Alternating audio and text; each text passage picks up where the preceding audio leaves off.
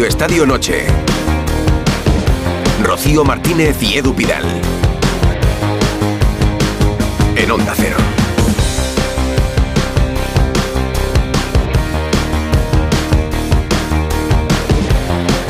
Edu Pidal. Muy buenas noches. Ya tenemos 11. campeón de invierno. El Real Madrid. Después Pues- de 19 partidos, 19 jornadas. 11 y Ese- 33 acaba de terminar en Montilivi. Eso es, el Real Madrid con 48 puntos, pero empatado a punto con el Girona, que en el 90 con un gol de Iván Martín, tras un partido precioso, ha ganado 4-3 al Atlético de Madrid. Es increíble, ¿eh? lo del equipo de Michel.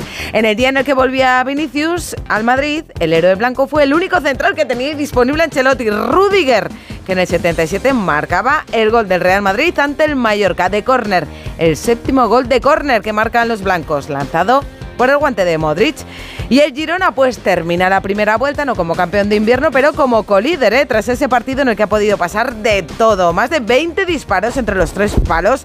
El Atlético ha terminado con cuatro delanteros. Morata, que ha marcado un hat-trick, Griezmann, Correa y Memphis.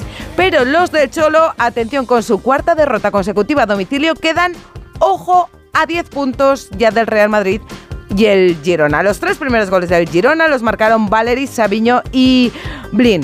Uno de los partidos más bonitos que hemos visto, ¿verdad? Bueno, de 2024 que acaba de empezar, pues el más bonito. Más partidos hoy, pues el Celta sale del descenso con el gol también en extremis de William Swedberg. Victoria 2-1 ante el Betis y dando la vuelta al gol inicial de Ruibal para el Betis. Yago Aspas marcó de penalti y el Soco en el 95 hace que el Celta termine la primera vuelta fuera del descenso. El Betis se aleja a cuatro puntos ya de Europa. Y este resultado lo que hace es pues meter en el descenso por primera vez en la temporada a un Cádiz que no gana desde el 1 de septiembre. Hoy además ha perdido en duelo directo 2-0 ante un Granada que se pone a 5 de la salvación. Uzun y Brian Zaragoza marcaron para el Granada. Sobrino en el 54 estará arrepentido, dejó al Cádiz con 10. Y antes de marcharnos a Girona, noticia del Barça, ¿eh? Víctor Roque pues se subió al avión hacia Las Palmas sin estar inscrito, pero un poquito después de las 9 anunciaba el Barça que sí, que el brasileño de 18 años podrá debutar mañana. Vámonos a ese partidazo, Edu. Sí, al que acaba de terminar y que acabamos de contar en el Radio Estadio de Edu García en Montilivi, la victoria del Girona frente al Atlético de Madrid. El Real Madrid es campeón de invierno, pero con los mismos puntos que el Girona. Que segundo en esta liga en primera división. Jano Mori y Vicente Casal, camino de la zona mixta, la sala de prensa después del partido. Todavía en la cabina de Onda Cero, Hugo Condés. Hola Hugo, muy buenas. ¿Qué tal, Edu Rocío? Feliz año. Feliz Bastante año, yo Huito. con, con no estropear el partido, porque ha sido una maravilla. Qué, qué brutalidad. Ha sido una maravilla para ti y para los Oh. que hemos podido verlo y escucharlo. Para Simeone y Michel, y para Bueno, Simeone especialmente no sé si ha sido tanto. escucha. para Michel al final, sí. Los, bien, dos, ¿no? los dos equipos, para mí, de la liga, que mejor atacan y que peor defienden. Eh, cosa en el Atlético Madrid, pero esto ha sido así y, es lo que nos han regalado hoy. Eh, me parece que el partido ha sido un monumento. Creo que podríamos decir que igual si hubieran empatado hubiera sido más justo por lo que han dado los dos equipos, pero que en el fútbol no hay justicia, en el fútbol hay resultado y el Girona ha conseguido ganar como ganó el Atlético Madrid el año pasado, en el tiempo añadido.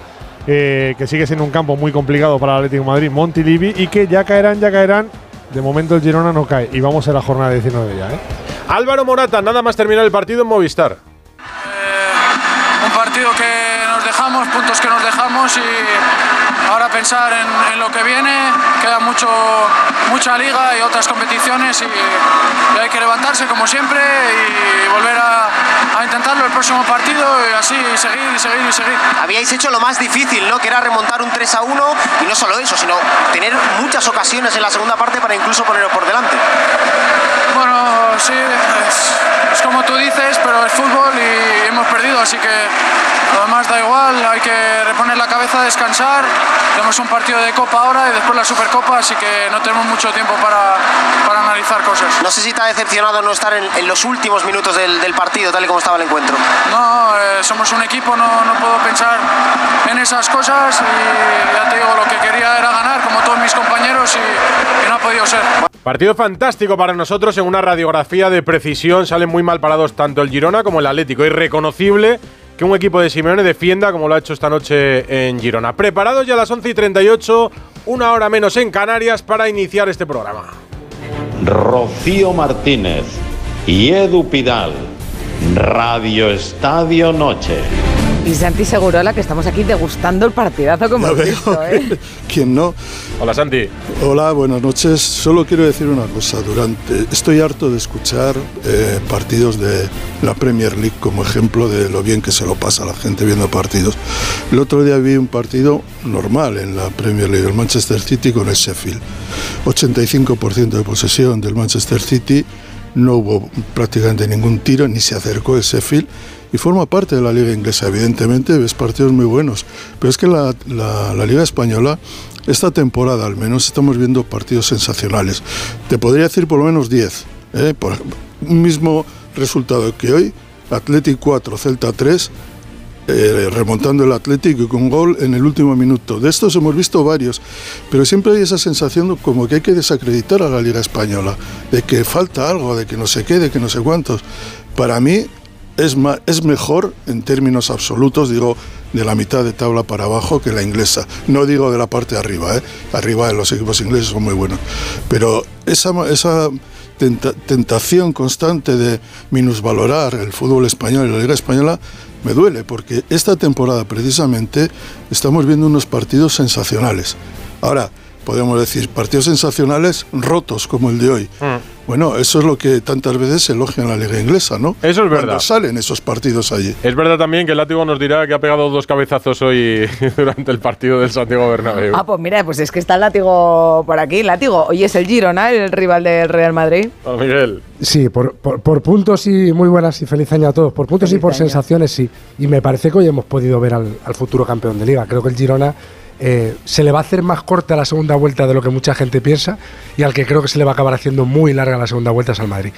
Y los- ¿Sabéis al campeón de liga, por, Girona? lo- por lo de campeón Sí. de liga, digo, eh, está refiriéndose al Girona. Al Girona, al Girona, sí, sí.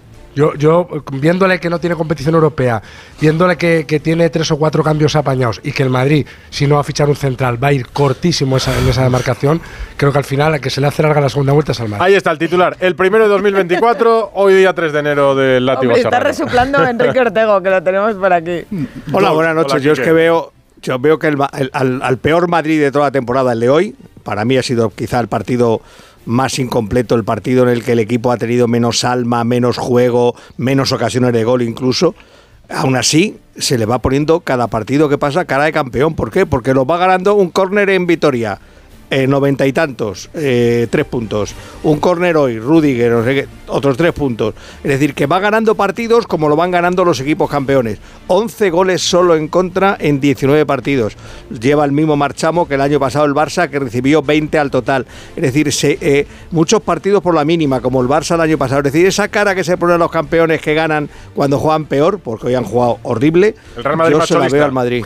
¿Eh? El Real Madrid más cholista desde 2014. Sí, el de hoy sí, el de hoy es que ha jugado mal. Benítez. La cara de Ancelotti era el reflejo del alma, porque además hoy le había dado al equipo pues, venga, jugar un poco como queráis, ¿no? Como sabéis, como sabía que había que atacar, atacar, atacar, porque el Mallorca se iba a cerrar, les ha dicho, venga, no hay posicionamiento, Modric libre, Bellingham libre, haced lo que queráis, y resulta que le ha salido el peor partido de todos. Hombre, tampoco es el fuerte de los equipos de Ancelotti, el primer partido del año, que creo que había perdido 3 de 4. Antonio Sanz, yo creo que el Cholo sabía que se estaba jugando el título de liga, ha terminado con cuatro delanteros, pero... Bueno, ha terminado Bueno, con cuatro pero no. delanteros, pero sin Griezmann ni Morata, ¿no? Claro. que será, creo, bastante discutida esa decisión de los dos últimos cambios que ha hecho. Buenas noches, recuperándonos, buenas. recuperándonos de, de una derrota dura para el Atlético. Es- es- esto no es San Mamés, esto no es lo que pasó en el Insular, esto no es lo que pasó en Mestalla. El Atlético hoy ha jugado francamente bien, ha hecho un, un fútbol eh, por momentos atractivo, por, por momentos atacando y, y mandón, pero el Girona está alimentando su sueño y, y- y nadie le puede despertar de momento. Ahí está, en una primera vuelta verdaderamente inmaculada. ¿Que le va a dar para ser campeón? Yo creo que el Madrid es el gran favorito, pero, pero bueno, ahí está. O sea, tú lo colocas a pesar de. Sí, para mí el gran favorito es el Madrid, pero el Girona, yo recuerdo el hilando un poco con lo que hablaba Santi, con lo que pasó con el Leicester, ¿no? Hace unos años, que, que nadie apostaba porque el equipo de entonces de Ranieri iba a ser campeón. El Leicester juega peor. Este Girona juega bueno, mejor. aquel, Sí, pero- Leicester, aquel pero- Leicester no jugaba mal, ¿eh? Pero defensivamente era más fuerte. Y que aquel este. Leicester Muy era, valiente y era un verdadero Girona. modesto. Este Girona tiene jugadores que un Girona, sin el capital que tiene detrás, no se podría permitir. Bueno, No, Para mí no pero- es comparable el Girona al Leicester. Para de mí, a, a mí me parece sinceramente que Eric García y Dani Blin es una defensa que no puede soportar en lo que va a venir en la segunda vuelta. Hombre, es que, es que Blin es, es un veterano lento y Eric García es el Eric García que hemos conocido siempre con mucho Hoy Morata les ha hecho ha roto más se ha de una vez. Se ha ido Bernardo, que ese era el cuarto central. Que no contaba. Pero no, Bueno, está, ya, pero está David López. neces- necesita- David López tiene más de 30 años, creo, ¿no? Y luego- Sí, pero, pero son lo- seis meses, yo- ¿eh? Bernardo era un indiscutible en segunda división que este año llevaba con Mitchell 90 minutos, me parece, si, si los llevaba. Y por eso En cualquier caso, ninguno de los que estamos aquí hubiéramos apostado por que el Girona iba a ganar ninguno. 48 puntos. Pero lo, lo imp- lo importante de hoy para el Girona es que en la segunda parte ha sufrido muchísimo, porque lo, lo han empotrado el Atlético Sí. de Madrid. Pero primero, pero ya en los últimos 15 minutos, un equipo que está en esa situación generalmente tiende a aguantar en el área como puede y a soportar todo esto. Pero incluso en esa situación, el, el Girona ha como re- se ha reactivado con los cambios, cambios, y ha atacado. cambios. Y eso es de equipo bueno. Es decir, no es de equipo que dice, esta es, yo aquí me quedo y ya está. Fíjate, precisamente eso es lo que preguntamos en redes, si quieren mandar mensajes o notas de voz. El Real Madrid es el campeón de invierno, pero ¿quién será su principal rival para ganar la liga? ¿El Atlético de Madrid, el Fútbol Club Barcelona o el Girona, que es segundo? En el 608-038-447 o en arroba Radio Estadio N. Montilivi, zona mixta, sala de prensa, Vicente Casal, Jano Moria y protagonistas. Muy buenas. Muy buenas, pues eh, estamos esperando Hola, que salga Mitchell en rueda de prensa también que, que nos atienda algún jugador que va a sacar el Girona en zona mixta. Van saliendo jugadores del Atlético de Madrid hacia el, hacia el autocar, pero de momento no hay protagonistas. Hola, Jano, muy buenas. Sí, y aquí estamos. Hola, ¿qué tal? Buenas noches. Bueno, estamos en una rueda de prensa a la espera de que llegue Diego Pablo Simeone y que nos eh, conteste las sensaciones que le ha producido este partido en el que ha podido pasar de todo y que hemos visto cómo despedía a sus jugadores felicitándoles por el esfuerzo a pesar de los errores, algunos groseros en defensa que le han costado sin duda este partido. Pero podemos escuchar ya pues al héroe de Girona, Iván Martín, en ese minuto 90 que levantaba todo el estadio y que dejaba al Girona con esa proyección increíble de 96 puntos. Y sigue así la liga. Iván Martín, el autor del gol de la victoria del Girona. No, no es casualidad, venimos haciendo un gran trabajo desde el año de sigue siendo el mismo y gracias a ello estamos obteniendo estos resultados. Eh, por cierto, eh, se habla mucho de, de muchos futbolistas en el Girona. Eh, ¿Tú no serás un poco el tapado de, de este equipo?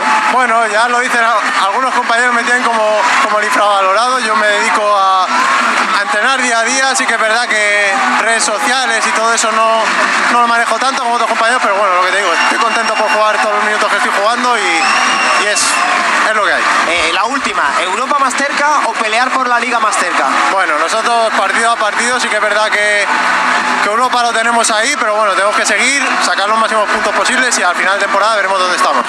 Oye, pues un consejo para los chavales también, ¿eh? Menos redes sociales y más, y más entrenar, que mira cuál es el fruto además. Bueno, no creo que sea incompatible tampoco. Bueno, bueno, bueno, el No, tiempo, el no, es, no infinito, el tiempo no es infinito. Si lo dedicas mira, a una cosa, se lo quitas a la otra, ¿eh? Redes sociales, que es una clase de No, red. sí, sí, sí sé que aquí... eh, No es tu especialidad, ¿verdad? Antonio San, Ortego, o sea, aquí so- soy minoría y no voy a defender la, la parte contra Hombre, las de Radio Estadio Noche sí que hay que Pero ¿eh? por convicción, ¿eh? no, por, eh, no porque nos pille tarde, sino yo, sinceramente, por convicción. No, no, por convicción. Ahí está Bustillo, que tiene casi la misma edad que vosotros, y está en TikTok, en Instagram. mayor, yo creo que es mayor, ¿no? Sí, sí, Nosotros. Bustillo, ¿En menos TikTok? baile se pega Bustillo. En Dos TikTok. años mayor que Dos nosotros, Bustillo. dos años mayor Por que eso. Es dos años mayor que vosotros. Sí. Bustillo del sí. 53. Sí, porque para que como él domina la iglesia de Astudillo se quitó 10 años. Bueno, a ver. Le dijo al párroco. De nacimiento, como la sí. del de los dardos. En lo que habla, en lo que habla Simeone, que Antonio San está contento con el juego del Atlético de Madrid, no con el resultado. Pero no lo comparas con las derrotas de Mestalla, No, no, algunas de las mucho últimas. menos. Pero ya ha habido eh, jugadores que pueden salir señalados individualmente, Coque, Sí, Vitzel, bueno, ha habido, ha habido Coque- como Coque, explicaba ¿en qué Jano, gol ha sido? ha habido en, en el segundo, ha habido errores muy groseros, ¿no? El, el- el primer gol te pilla de- el primer gol es un error de De Paul que pi- pilla al equipo mal basculado y, y- y, bueno, Riquelme está mal colocado, en el segundo Coque, en el tercero. Eh, a mí lo que me provoca este, este partido es que eh, internamente al Cholo seguramente le va a generar un debate de decir, si voy a por el partido, si juego a un fútbol atractivo y termino perdiendo, cuando la esencia de mi, de, de mi filosofía futbolística es completamente la contraria. Entonces, eh, confío y, y, sobre todo ardo en deseos de que no sea así, ¿no? Y que, se, y que, y que el Simeone no, no vea esto como un problema. Pues mira, está hablando, está hablando el Cholo, precisamente Movistar. El equipo apretó mucho más arriba la segunda parte. Eh, Enriquelme en la izquierda que hizo mucho daño. Eh, funcionar funcionó el plan del descanso, eso seguro. Bueno, sí. Eh, nos quedamos en entremedia en el primer tiempo. Eh, después mejoramos. Vuelvo a repetir. Más allá de los 20, 25, 30 minutos del primer tiempo. Y el segundo tiempo creo que hicimos un muy buen segundo tiempo. Con un equipo que juega bien, con un equipo que genera muchas situaciones de gol. Y habían tenido esa que sacó Black muy bien abajo y la de la del gol.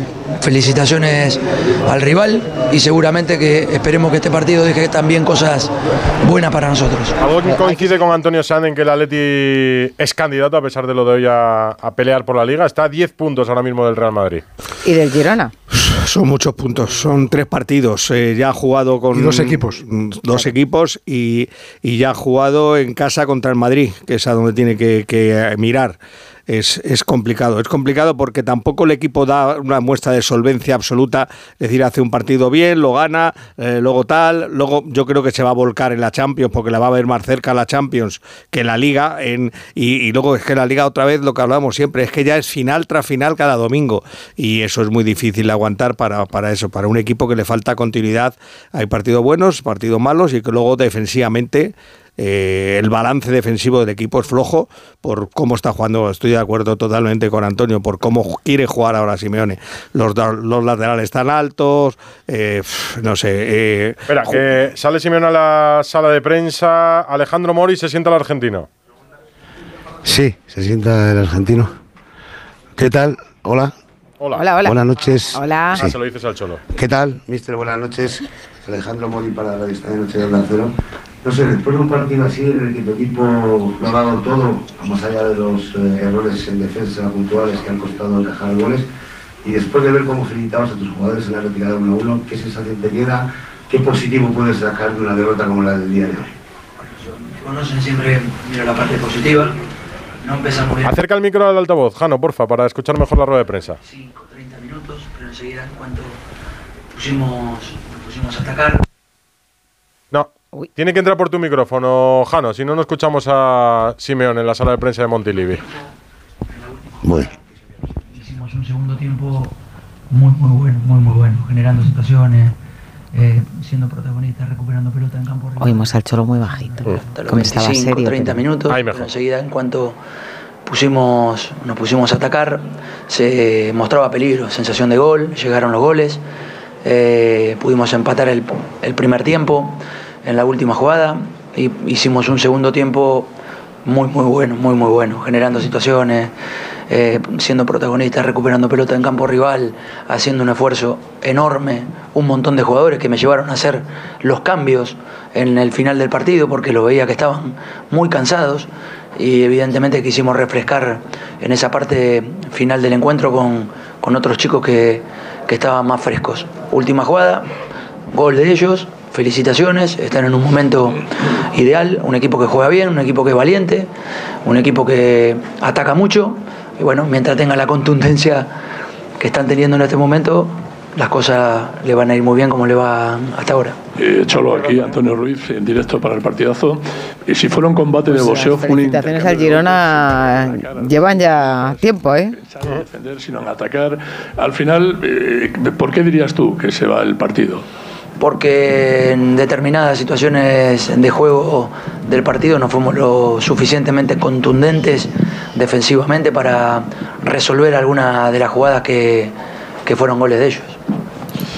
Hola, digo, eh, Pedro Follana de la cadena Serenito en el Larguero. Eh, la realidad de la primera vuelta es que el Atlético de Madrid está a 10 puntos de los dos líderes eh, de la liga. No sé cómo valoras esto y si ves opción de poder remontar este terreno pensando en las opciones de liga. No miro más allá de, del partido que viene, que es el de la Copa, y bueno, a seguir en, como siempre hemos hecho. No va a cambiar nada ahora después de tantos años. Hola Diego, ¿qué tal? Eh, en directo para Radio Marca. Eh, al término del partido de San Mamés, eh, te preguntaban y decías, "Est- hoy estoy más tranquilo que nunca porque sé que los jugadores me dan lo que, lo que yo les pido. Eh, no sé si después del partido de hoy sigues tranquilo, si te empieza a preocupar alguna cosa que hace unas semanas no preocupaba o cómo ves al equipo. No, hoy un esfuerzo enorme. La verdad que el trabajo que hicieron sobre todo en el segundo tiempo, todo el segundo tiempo, fue muy bueno y hay un montón de cosas que fueron muy positivas para, para el juego del equipo. La derrota es negativa, eh, el perder con un rival que en estos momentos eh, va a ser directo en cuanto a clasificación para la Champions, no está bueno, fue un 4-3, creo que se vio el partido que pudimos por las situaciones de gol que hemos tenido en el segundo tiempo ganarlo, no fuimos lo contundente que ellos fueron. Y bueno, no, nos vamos con una derrota felicitando al rival porque hizo un buen partido. Vamos por finalizada la rueda de prensa. Muchas gracias, Diego. Muchas Rueda de prensa extensa, como Cortita, suelen ¿no? ser las de Simeone después de los partidos. Tampoco se le ve ni enfadado, coincide bastante en lo que tú decías, Antonio. Sí. Sí, bueno, está resignado más que enfadado. Yo creo que él es consciente de que estar a 10 puntos del liderato de los colíderes en, en esta primera vuelta es una distancia bastante considerable y sobre todo difícilmente remontable. Durante mucho tiempo Es que estuvimos con la coletilla del el Atlético 3 de Madrid tiene uno menos, el, pero- tre- el 3 de enero eh, te has caído de, Sí, de sí. las opciones por pelear la liga. ¿eh? Que, eh, quería decir una cosa que decía antes Antonio, lo de que espero que no dude sobre su capacidad ahora de jugar más al fútbol y no echarse atrás. El, el problema que tiene Antonio es que tiene una debilidad defensiva, pero que mira al banquillo o a la grada y no se la soluciona a nadie. Porque lo que tiene ahí es Savic, que está en su peor momento de lejos, Azpilicueta, que, hombre, pues em, es, un futbolista muy interesante, pero que mm, igual no es el Azpilicueta que todos recordamos, capitán general del Chelsea. Y el único que le arregla un poquito, que es Reinildo, que se ha marchado todo el mes a jugar la Copa Africa, y hay que recordar que viene de nueve meses parado, tampoco es un prodigio sacando la pelota. Quiero decir que lo que tiene seguramente es con lo que va a seguir jugando y con lo que tiene que armar herramientas que, como decía antes Antonio, en febrero está el Inter. Y el Inter sí que como le des debilidades defensivas, te manda para casa y te quedas sin Champions también. Ya, pero es que eh, eh, es sorprendente que el Atlético sea el mejor equipo en casa con 28 puntos y que fuera de casa lleve solo 10 puntos y 5 derrotas, las cuatro además consecutivas. Porque ha demostrado mucha irregularidad. Fuera de casa. Pero la irregularidad es, es, es regular realmente, ¿no? No, no, pero en Uno casa sí, es- Y de, cuando- esa- y de cuando esas derrotas casa hoy ganas, y- cuando- y, de esas derrotas seguramente hoy es el única que no merece perder, porque además mereció Sí, perder y es la más tolerable, digamos, sí, porque hoy, hoy el segundo tiempo del Atleti es magnífico. Pero yo creo que el Atleti también muchos días fuera de casa eh, regala, por ejemplo, las primeras partes. Claro, o sea, especula demasiado, juega el desgaste, es, es una táctica de su entrenador para intentar eh, desgastar al principio y cerrar el partido en el segundo tiempo, pero eso lo que haces es desperdiciar medio tiempo. Luego te entran las prisas y no, y no, no, no llegas a tiempo. y hoy El vuelve- es que fuera de casa baja mucho. Perdona, Miguel, digo que hoy vuelva, cuando empata el partido, ya no vuelve a aparecer por el área del Girona en 15 Claro, 20 retrocede otra vez. Eh, es que es así, es decir, es verdad, dice Simeone, hemos tenido ocasiones de gol, sí, has tenido tres ocasiones de gol, seguida nada más empezar la primera parte, en seis minutos. Has logrado empatar el partido en la siguiente y a partir de ahí, mm, es que es un, yo ya no, yo no sé ya si es una inercia propia de los jugadores, porque yo ya no creo que en el entrenador, en un momento ya como hoy, que estás lanzado, que has empatado un partido, que ya vas perdido 3-1, que has tenido tres ocasiones seguidas, pues, empatas el partido y ¿por qué? Pero Kike, ahí coincide porque el movimiento que hace Mitchell de los cambios. El, el Atleti está muy bien en esos primeros 15, 18 minutos del primer tiempo. em- Hace los cambios Mitchell y el, y el, juego, del, el juego del partido varía. Sí, y varía sí. hacia el dominio del Girona. No que el Atleti se eche atrás, sino que el Girona sí va adelante. Yo creo que hoy el Atleti se le puede reprochar lo que queramos, pero que no ha ido a por el partido, en, quitando el tramo inicial donde ha estado horrible. Eh, creo que el Atlético ha hecho hoy un más que Y- notable partido. Y ratifico esa visión, Antonio, porque aquí en el campo hay muchas veces que tú ves lo que dice Enrique, empatas y se echa atrás. No, no, el bloque del Atlético de Madrid ha sido muy alto en toda la segunda Ya, parte hasta que el pero- Girona lo ha nivelado pero y hasta sí. que las fuerzas Pero, han pero podido. entonces vamos a decir una cosa, el Atleti es más entretenido, el, al Atleti que se Eso- le eso no echaba hay en cara, claro, a- al Cholo Simeone de los partidos aburridos, de que se esperaba un poco más y tal, vale. El Pero es más vulnerable. es muchísimo más vulnerable. Un equipo así, encajando estos goles, no puede ganar un campeonato nunca. Hay que darle crédito al Girona porque, eh, primero, los errores del Atlético de Madrid no han sido por jugar bien y por atacar. han sido errores individuales en jugadores muy contrastados. En un campeón del mundo como De Paul, en el capitán del equipo, en Coque.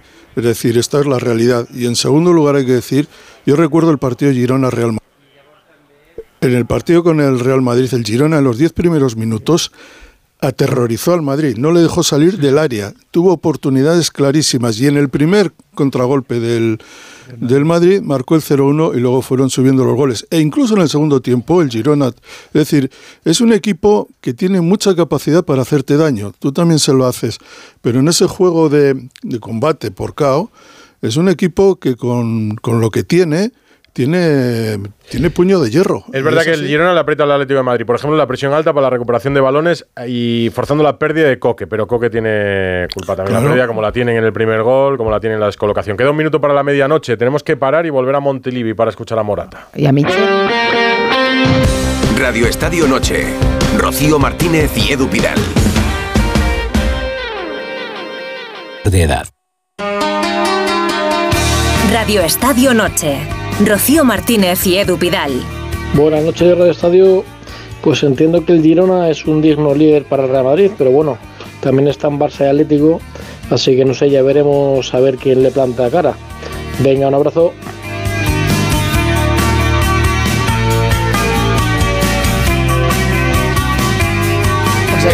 No se, no se moja, ¿eh? No se moja. ¿Recuerdas Nadie. el número? 608038447 arroba Radio Estadio N. Carmen Díaz. Muy bueno. Pues hay dudas, pero en la encuesta la verdad es que todos tiran más por el Girona, porque la pregunta de hoy es, tras terminar el Real Madrid como campeón de invierno, ¿qué equipo será su máximo rival para ganar la liga? El 75% dice que el Girona, 16% Barça y Atlético de Madrid el 9%. Además hay algunos que tienen muy claro, dicen que solo es el Girona, pero también al comentario de Látigo Serrano de que ve al Girona sí, está- está como generando campeón de mucho. liga, está generando mucha mucha polémica. No. Muchos piensan que tiene razón, pero otros piensan que está un poco Pues un poco loco. Ha sido sin queriendo. Oye, menudo fiestón ahí en el, ahí en el vestuario del Girona. Látigo, entonces tú, tú hoy ibas con el. No, no, yo iba con el Girona porque al final siempre, o sea, a mí perder la liga con el Girona me va a doler menos que perder. Creo que si hoy el Atlético de Madrid hubiera ganado y se hubiera mantenido a esa distancia de siete puntos sobre el Madrid, que en realidad son seis, porque el 3-1 de la ida en el Metropolitano es difícilmente salvable en el golaveras particular, eh, creo que el Atleti se mantenía ahí, pero me parece que el- la derrota, le- el empate le daba cierta opción, pero la derrota le descarta. Y el Girona, si te, si te gana la liga el Girona, te duele menos que si te la gana el Atlético de Madrid o el Barça, eso no hay ninguna duda. Pero eso es que igual tienes alguna esperanza, ¿no? No, hombre, yo, Pero yo ¿cómo creo que no a Madrid puede competir en la Liga el Girona, pero creo que con la decisión del club de no fichar un central, de no fichar un delantero, pues creo que al final la Liga se le va a hacer muy larga. Pero si Chuamení lo hace todo, Pero, lo hace ver, todo, pero está es de que- central, marca los no goles, que lleva tres No abráis ya. el melón del Madrid, que ahora vamos a lo que pasó en el Bernabéu. Que estamos en Girona, en Montilivi, con la victoria del colíder sobre el Atlético de Madrid. Ha hablado Álvaro Morata, que se ha pasado por la zona mixta con Jano Mori. Lo que he dicho ya, eh, un partido que, que podíamos haber ganado perfectamente y que al final lo perdemos. Son, son puntos perdidos hoy. Es verdad que ellos tienen un gran equipo y que están en una gran forma, pero, pero bueno, la sensación es, es que podíamos haber ganado, pero también hay que, igual que no solo hay que ver lo negativo, hay que, hay que mirar que también hemos hecho buenas cosas y, y creo que cuando íbamos perdiendo 3-1 hemos, hemos empezado a hacer mejor las cosas y, y a apretar. Más positivo, Álvaro, es que precisamente eso, lo que el equipo ha sido ambicioso siempre, ha luchado, lo ha intentado, ha estado intenso. Por eso te digo que no, no podemos ahora eh, darnos, eh, comernos la cabeza, hemos hecho cosas positivas también, no es fácil remontar un, un 3-1 creo que era en este campo y, y bueno, al final nos han metido un gol en los últimos minutos que, que es así, fútbol ha sido un golazo, eh, no puedes hacer nada ahí y, y hay que seguir y ya mañana tenemos otro entrenamiento, otro viaje en dos días y otro partido que es de Copa que también nos hace máxima ilusión la Copa y, y dentro de poco la Supercopa, así que hay que ser positivos. Mentira que un delantero mete tres goles, un hat-trick y, y no es suficiente ni para puntuar, ¿no? Impotencia, supongo, a nivel personal. Bueno, a mí la verdad que me da igual haber metido tres goles, lo que quiero es que mi equipo gane, lo que quiero es pelear por títulos con el Atleti y, y como te he dicho hay que ser positivos y ahora tenemos la Copa que, que también es muy importante y especial para nosotros y para la afición y, y la Supercopa que es una oportunidad, primero un, un partido y ganas pues una opción de pelear por un título. El líder o de los dos líderes es decir casi adiós a la liga. No, hombre, no. eh, queda muchísima, muchísima temporada y, y nosotros vamos a, a pelear. Tenemos que sacar más puntos fuera de casa y, y seguir estando fuertes en casa y, y eso es lo que puedo decir. Muchas gracias. No, hombre, no, dice Morata, anda, que debe dar una rabia marcar un hat-trick y perder, quedándote a 10 puntos del líder. Vicente Casal, está hablando el entrenador del colíder ya, Michel. Bien, el Atleti también. Sí, está en rueda de prensa Bueno, Michel, Michel donde- tranquilo, Michel sereno que está contestando las preguntas. Creo que mis jugadores tienen una mentalidad increíble. Resiliencia cuando los momentos son malos e intentan siempre ir hacia adelante. Y eso es, para mí, es un éxito total de, de estos jugadores. Y no, nuestro sueño es eh, irse, ir a Europa, pero no podemos pelear con, con un Real Madrid de tú a tú. Ni, ahora sí que es verdad que sacamos 10 puntos al Atleti, pero mantener el nivel de puntos que van a hacer los equipos grandes va a ser muy difícil. Entonces, soñar con entrar en Europa y ir partido a partido. Hola, Michel, Miquel Agut, en directe al Tu diràs de RAC1. M'agradaria demanar-te pel moment del gol, del final, com l'has viscut eh, i com t'expliques també que en un partit que no sé si estaràs d'acord contra el rival el, que us ha sotmès de- més, del gol final, ¿no? com l'Atlètic de Madrid, no? A, a la que segona es que part, sepa catalán, pero al vamos. final heu acabat guanyant. Suposo que aquesta mentalitat de la qual parles i té a veure, però també m'agradaria saber com has viscut l'última jugada. Bueno, creo que hemos hecho una primera parte increíble, de un nivel altísimo. Eh, hemos hecho muchas ocasiones de gol, hemos tenido eh, la sensación de que hemos dominado todo, pero ese 3-1 nos ha hecho un poco pasarnos el balón sin ser agresivos hacia adelante. Y, y esa euforia, un poquito, ha habido cinco minutos ahí en la primera parte que nos han hecho un gol, nos han hecho otra ocasión y como que no entendíamos. Y eso nos ha hecho daño para, porque creo que los primeros 15 minutos de la segunda parte han sido el Atleti total y nosotros hemos tenido resiliencia sobre todo para saber sufrir y ser capaces de, eh, de esperar nuestro momento, pero siempre con la sensación de que, de que podíamos ir hacia adelante, que queríamos ir hacia adelante, que es, que es muy importante tener la mentalidad de querer salir con el balón y eso creo que los jugadores lo han hecho.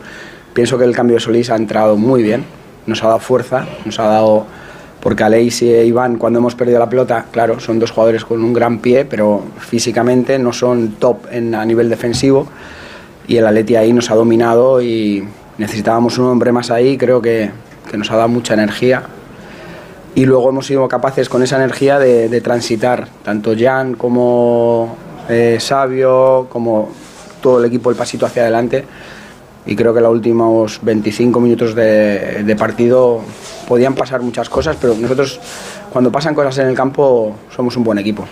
Ya nos pasó con el Barça, cuando pasan cosas de ir a las dos áreas somos capaces de hacer daño. Entonces yo ahí tenía la sensación de, bueno, podemos perder pero podemos ganar.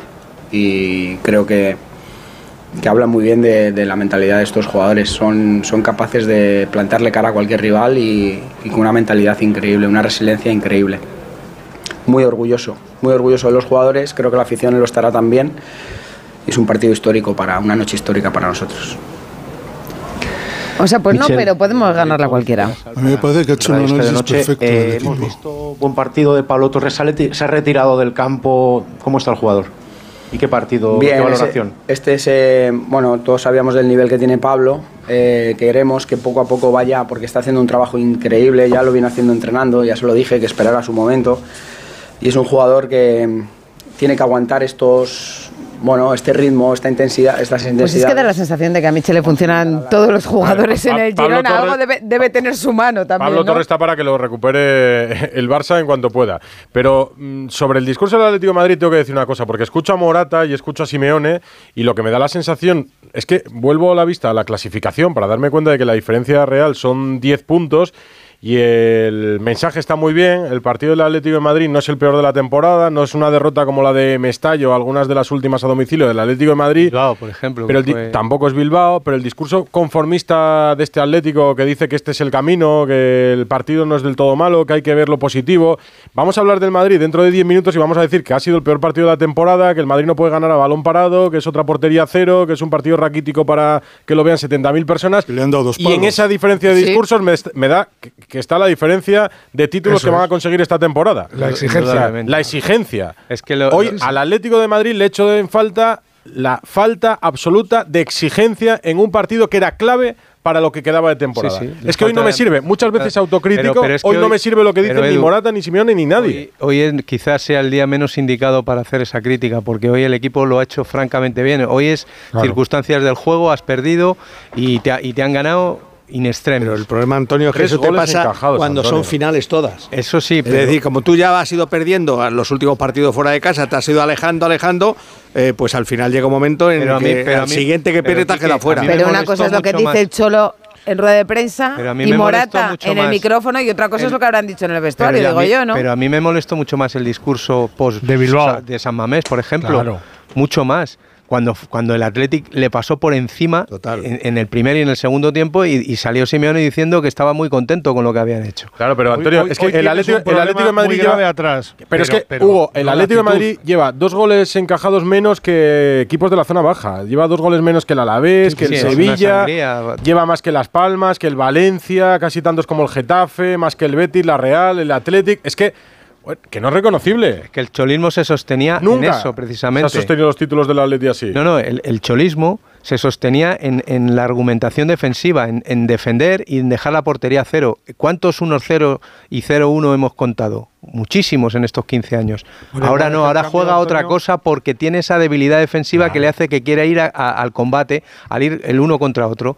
Y, y eso y hoy lo ha hecho, lo ha intentado, porque pero hoy no, no le ha El salido. Atlético de Madrid ha perdido balones en línea de tres cuartos de ataque del Girona. El objetivo de un entrenador en, tiene en otro que- momento hubiera sido un balón en la línea de tres cuartos del ataque del Atlético de Madrid. Exactamente.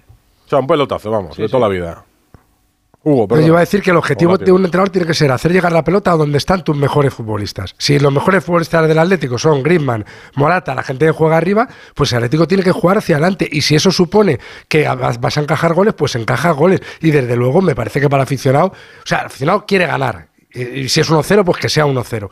Pero el aficionado quiere divertirse. Y Bueno, es mucho más divertido un ese, partido. ese es un debate que, que genera mucha polémica en el Atlético de Madrid. ¿Por qué? Porque algunos defendemos este Atleti de esta noche, aún perdiendo, pero mucha gente, pero mucha gente defiende el, el- el- el sentido del cholismo del 0-1-1-0. O sea, que ahí no lo, no, no lo digáis con tanta alegría Pero- porque hay mucho debate entre la gente del Atlético precisamente por esto. Pero el 1-0 eh, vale cuando es un 1-0 para ganar. Para ganar, para ganar, Claro, digo, Rocío, para claro. ganar. 0-1, Con lo cual, 1-0. Al final, en el fondo, en el fondo, Sí, pero- lo que vale es Pero- ganar. Pero mucha gente quiere. Cuando ganas prefiere- 1-0 es como es que el cholismo es estupendísimo, Pero mucha claro. gente prefiere aburrirse y ganar a pasar una tarde tan atractiva como la que hemos visto Hombre, del partido claro, de Girona. pero Ah, ¿cómo que bueno, mucha no, pues- gente? pues Todo yo- el mundo. No, pues Al yo no, pues yo el prefiero, pues yo no, pues yo no, ¿Sí? pues yo se prefiero, yo prefiero divertirme y ¿Y quedar fuera del título de liga? es que el título de liga eh, ya es otra, son palabras mayores, eso es caza mayor. A lo que me refiero es que ese, ese debate está generándose en el Atlético de Madrid. Y mucha gente dice, no hay que jugar tan alegre, hay que volver a la esencia de- del cholismo. Pero porque hoy no se permite que el Atlético de Madrid pierda balones en la zona donde ha perdido los balones, que es la clave de que Si el problema no soy, si el problema no soy, el problema No, de Valencia, otro, Las otro. Palmas, eh, San Mamés, eh, el Barcelona, si el problema son esos No, partidos. es Ortego, es que vienes de que te haga tres goles el Getafe en el Metropolitano Claro, y otros claro, cuatro. Quiero decir, claro.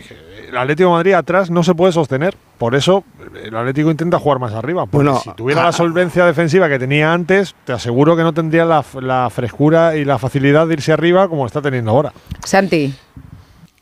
Me parece que esto es el huevo o la gallina y por lo tanto es un debate que podemos tirarnos toda la noche. Yo creo que el Atlético de Madrid tiene jugadores para jugar bien y ganar. Estoy contigo, Antonio. Eh, y creo también que eh, los errores eh, que se están cometiendo los está cometiendo gente que tiene la suficiente experiencia y conoce lo suficientemente bien a, a Simeone como para no cometer estos errores. Hoy, en el partido de hoy. A mí me sorprendió más en Bilbao o me sorprendió más en Las Palmas, donde prácticamente eh, pues no tocó la pelota en Las Palmas. O en Valencia. En Valencia. Eso sí que me pareció raro. Pero es que entonces no, no, no perdió y perdió por atacar, perdió por jugar muy mal. Pues el Girona ha ganado al Atlético de Madrid y el Girona es quien pelea la liga con el Real Madrid porque tiene los mismos puntos, acabada ya la primera vuelta para los dos equipos. El Atlético de Madrid vive demasiado lejos y ya jugó el partido aplazado, que durante mucho tiempo tuvimos la coletilla del Atlético tiene un partido menos, no, No, ya lo no jugó lo contra Oye, el y Sevilla lo el ganó. 4 de diciembre. Y Y lo menuda, ganó, y menuda lo ganó. fiesta habrá esta noche en Girona, ¿verdad, Vicente Casal? Pues sí, te lo puedes imaginar la que se ha liado aquí. Eh, el otro día se perdieron dos puntos importantes contra el Betis en el último minuto, dos puntos que se han recuperado hoy. Vamos a esperar a ver qué jugador sale a zona mixta por parte del Girona. Acaba la rueda de prensa de Michel, un Michel que se va contento, satisfecho y sobre todo relajado después de lo sufrido aquí. Pues si hay noticia, volvemos contigo. Jano, Hugo, un abrazo y muchas gracias. Sí, no me llaméis hasta Bueno, el sábado, huelga de silencio después de lo de hoy, si no, Hugo va a sí, narrar. sí. Te has ganado el sueldo hoy, ¿eh? Te Siete has ganado sueldo. Bueno, Estabas acostumbrado a narrar Bueno. uno por partido durante Una muchos años. más, Edu, Rocío. El equipo ya se ha marchado. Bueno, yo creo que las ganas eran de resignación, eh, lo habéis dicho y lo habéis definido perfectamente. Y yo creo que en el cuerpo técnico lo que se detecta y se está trabajando en ello, pero no se consiguen resultados, es que el equipo en defensa no funciona. Pues no eso. funciona. Hoy ha venido aquí a ganar ante un equipo que tiene 48 puntos después de 19 jornadas, que no es casualidad, es un equipo que está funcionando muy bien, Mm. que acaba de ganar a Barcelona, que ha ganado al Atlético de Madrid con, con, bueno, con cuatro goles. Y el problema del Atlético de Madrid, más que de fútbol, más que de, de- de- de su esencia, es de defensa. No están defendiendo bien y lo están pagando caro, sobre todo a domicilio. Coincido contigo. Buen viaje de vuelta mañana. Descansa en Girona, Jano. Hasta mañana. A ver, Porque a ver, se, a ha ver si gana- se- se ha ganado el sueldo Hugo, pero Alberto Pereiro se lo gana No. un poco menos. A, ¿eh? a ver Porque si solo se ha cumple, tenido un gol. a ver ¿eh? si se cumple lo que yo decía del Bernabéu. ¿Qué te pareció el Bernabéu, látigo? Un titular. A mí me pareció el un Madrid decepcionante y un partido tostón. No te digo. Ganaba a balón parado, que tres puntos y mañana no pienso acordarme más de este partido. Fernando Burgos, muy buenas. Buenas noches. Alberto Pereirola. Hola familia, ¿qué tal? Muy buenas. Lo del Bernabéu, yo lo he visto, ¿eh? pero digo para quien no lo haya visto. ¿Fue para tanto, como dice el látigo o no, Fernando? Para tanto negativo, ¿no? Sí, sí, digo. Sí, ha sido un tostón. ¿Sí? Sí, sí. Sí, sí, para mí sí. Yo estoy igual que el látigo. El Madrid salió muy perezoso. Siete días de vacaciones son muchos cuando te recorres algunos de ellos el mundo entero, por muchas comodidades que tengan. Apenas entrenas, dejas de estar en, en concentración, dejas de entrenar todos los días. Al Madrid siempre le ha costado enero. Tradicionalmente, históricamente, con Ancelotti mm, casi más que con nadie, pero con todos los entrenadores igual. Me acuerdo con Zidane, no el día que, que se presentó, que fue también un 3-4 de enero, sino normalmente el Madrid siempre pierde partidos en enero. Con Ancelotti, fíjate, de las eh, cuatro mm, eh, partidos de liga eh, en el que comenzó un año había perdido tres. Es verdad que había perdido fuera del Bernabéu, pero, pero hoy no. Hoy el equipo a mí me, me ha dejado mucho que desear, salvo tres o cuatro arreones, sobre todo en la, en la segunda parte. Hay que tener en cuenta que antes de los palos del Madrid, el, el que tiró a los palos fue el Mallorca. ¿eh? Y plantándole cara al equipo de, de Ancelotti. Pero aquí no vale eso. El Madrid gana y después pregunta. Hoy ha ganado y ahora preguntamos si queréis. Alberto. Pues que ha sido horroroso el partido, ¿eh? Es que no os voy a, no os voy a engañar. O sea, al final ha sido de esos que. Tampoco- yo tampoco No. lo he visto tan mal, no he visto ocasiones de No Bellingham, de Vinicius. Pues has visto, has visto otro partido. Hombre, tanto como horroroso. Sí, ha sido malo. Ha sido malo. No, malo. el Mallorca ha ¿sabes tenido sus ocasiones también, con lo cual ha sido un partido que ha, que ha tenido emoción. Ya, pero La- es la- que La sensación esa que.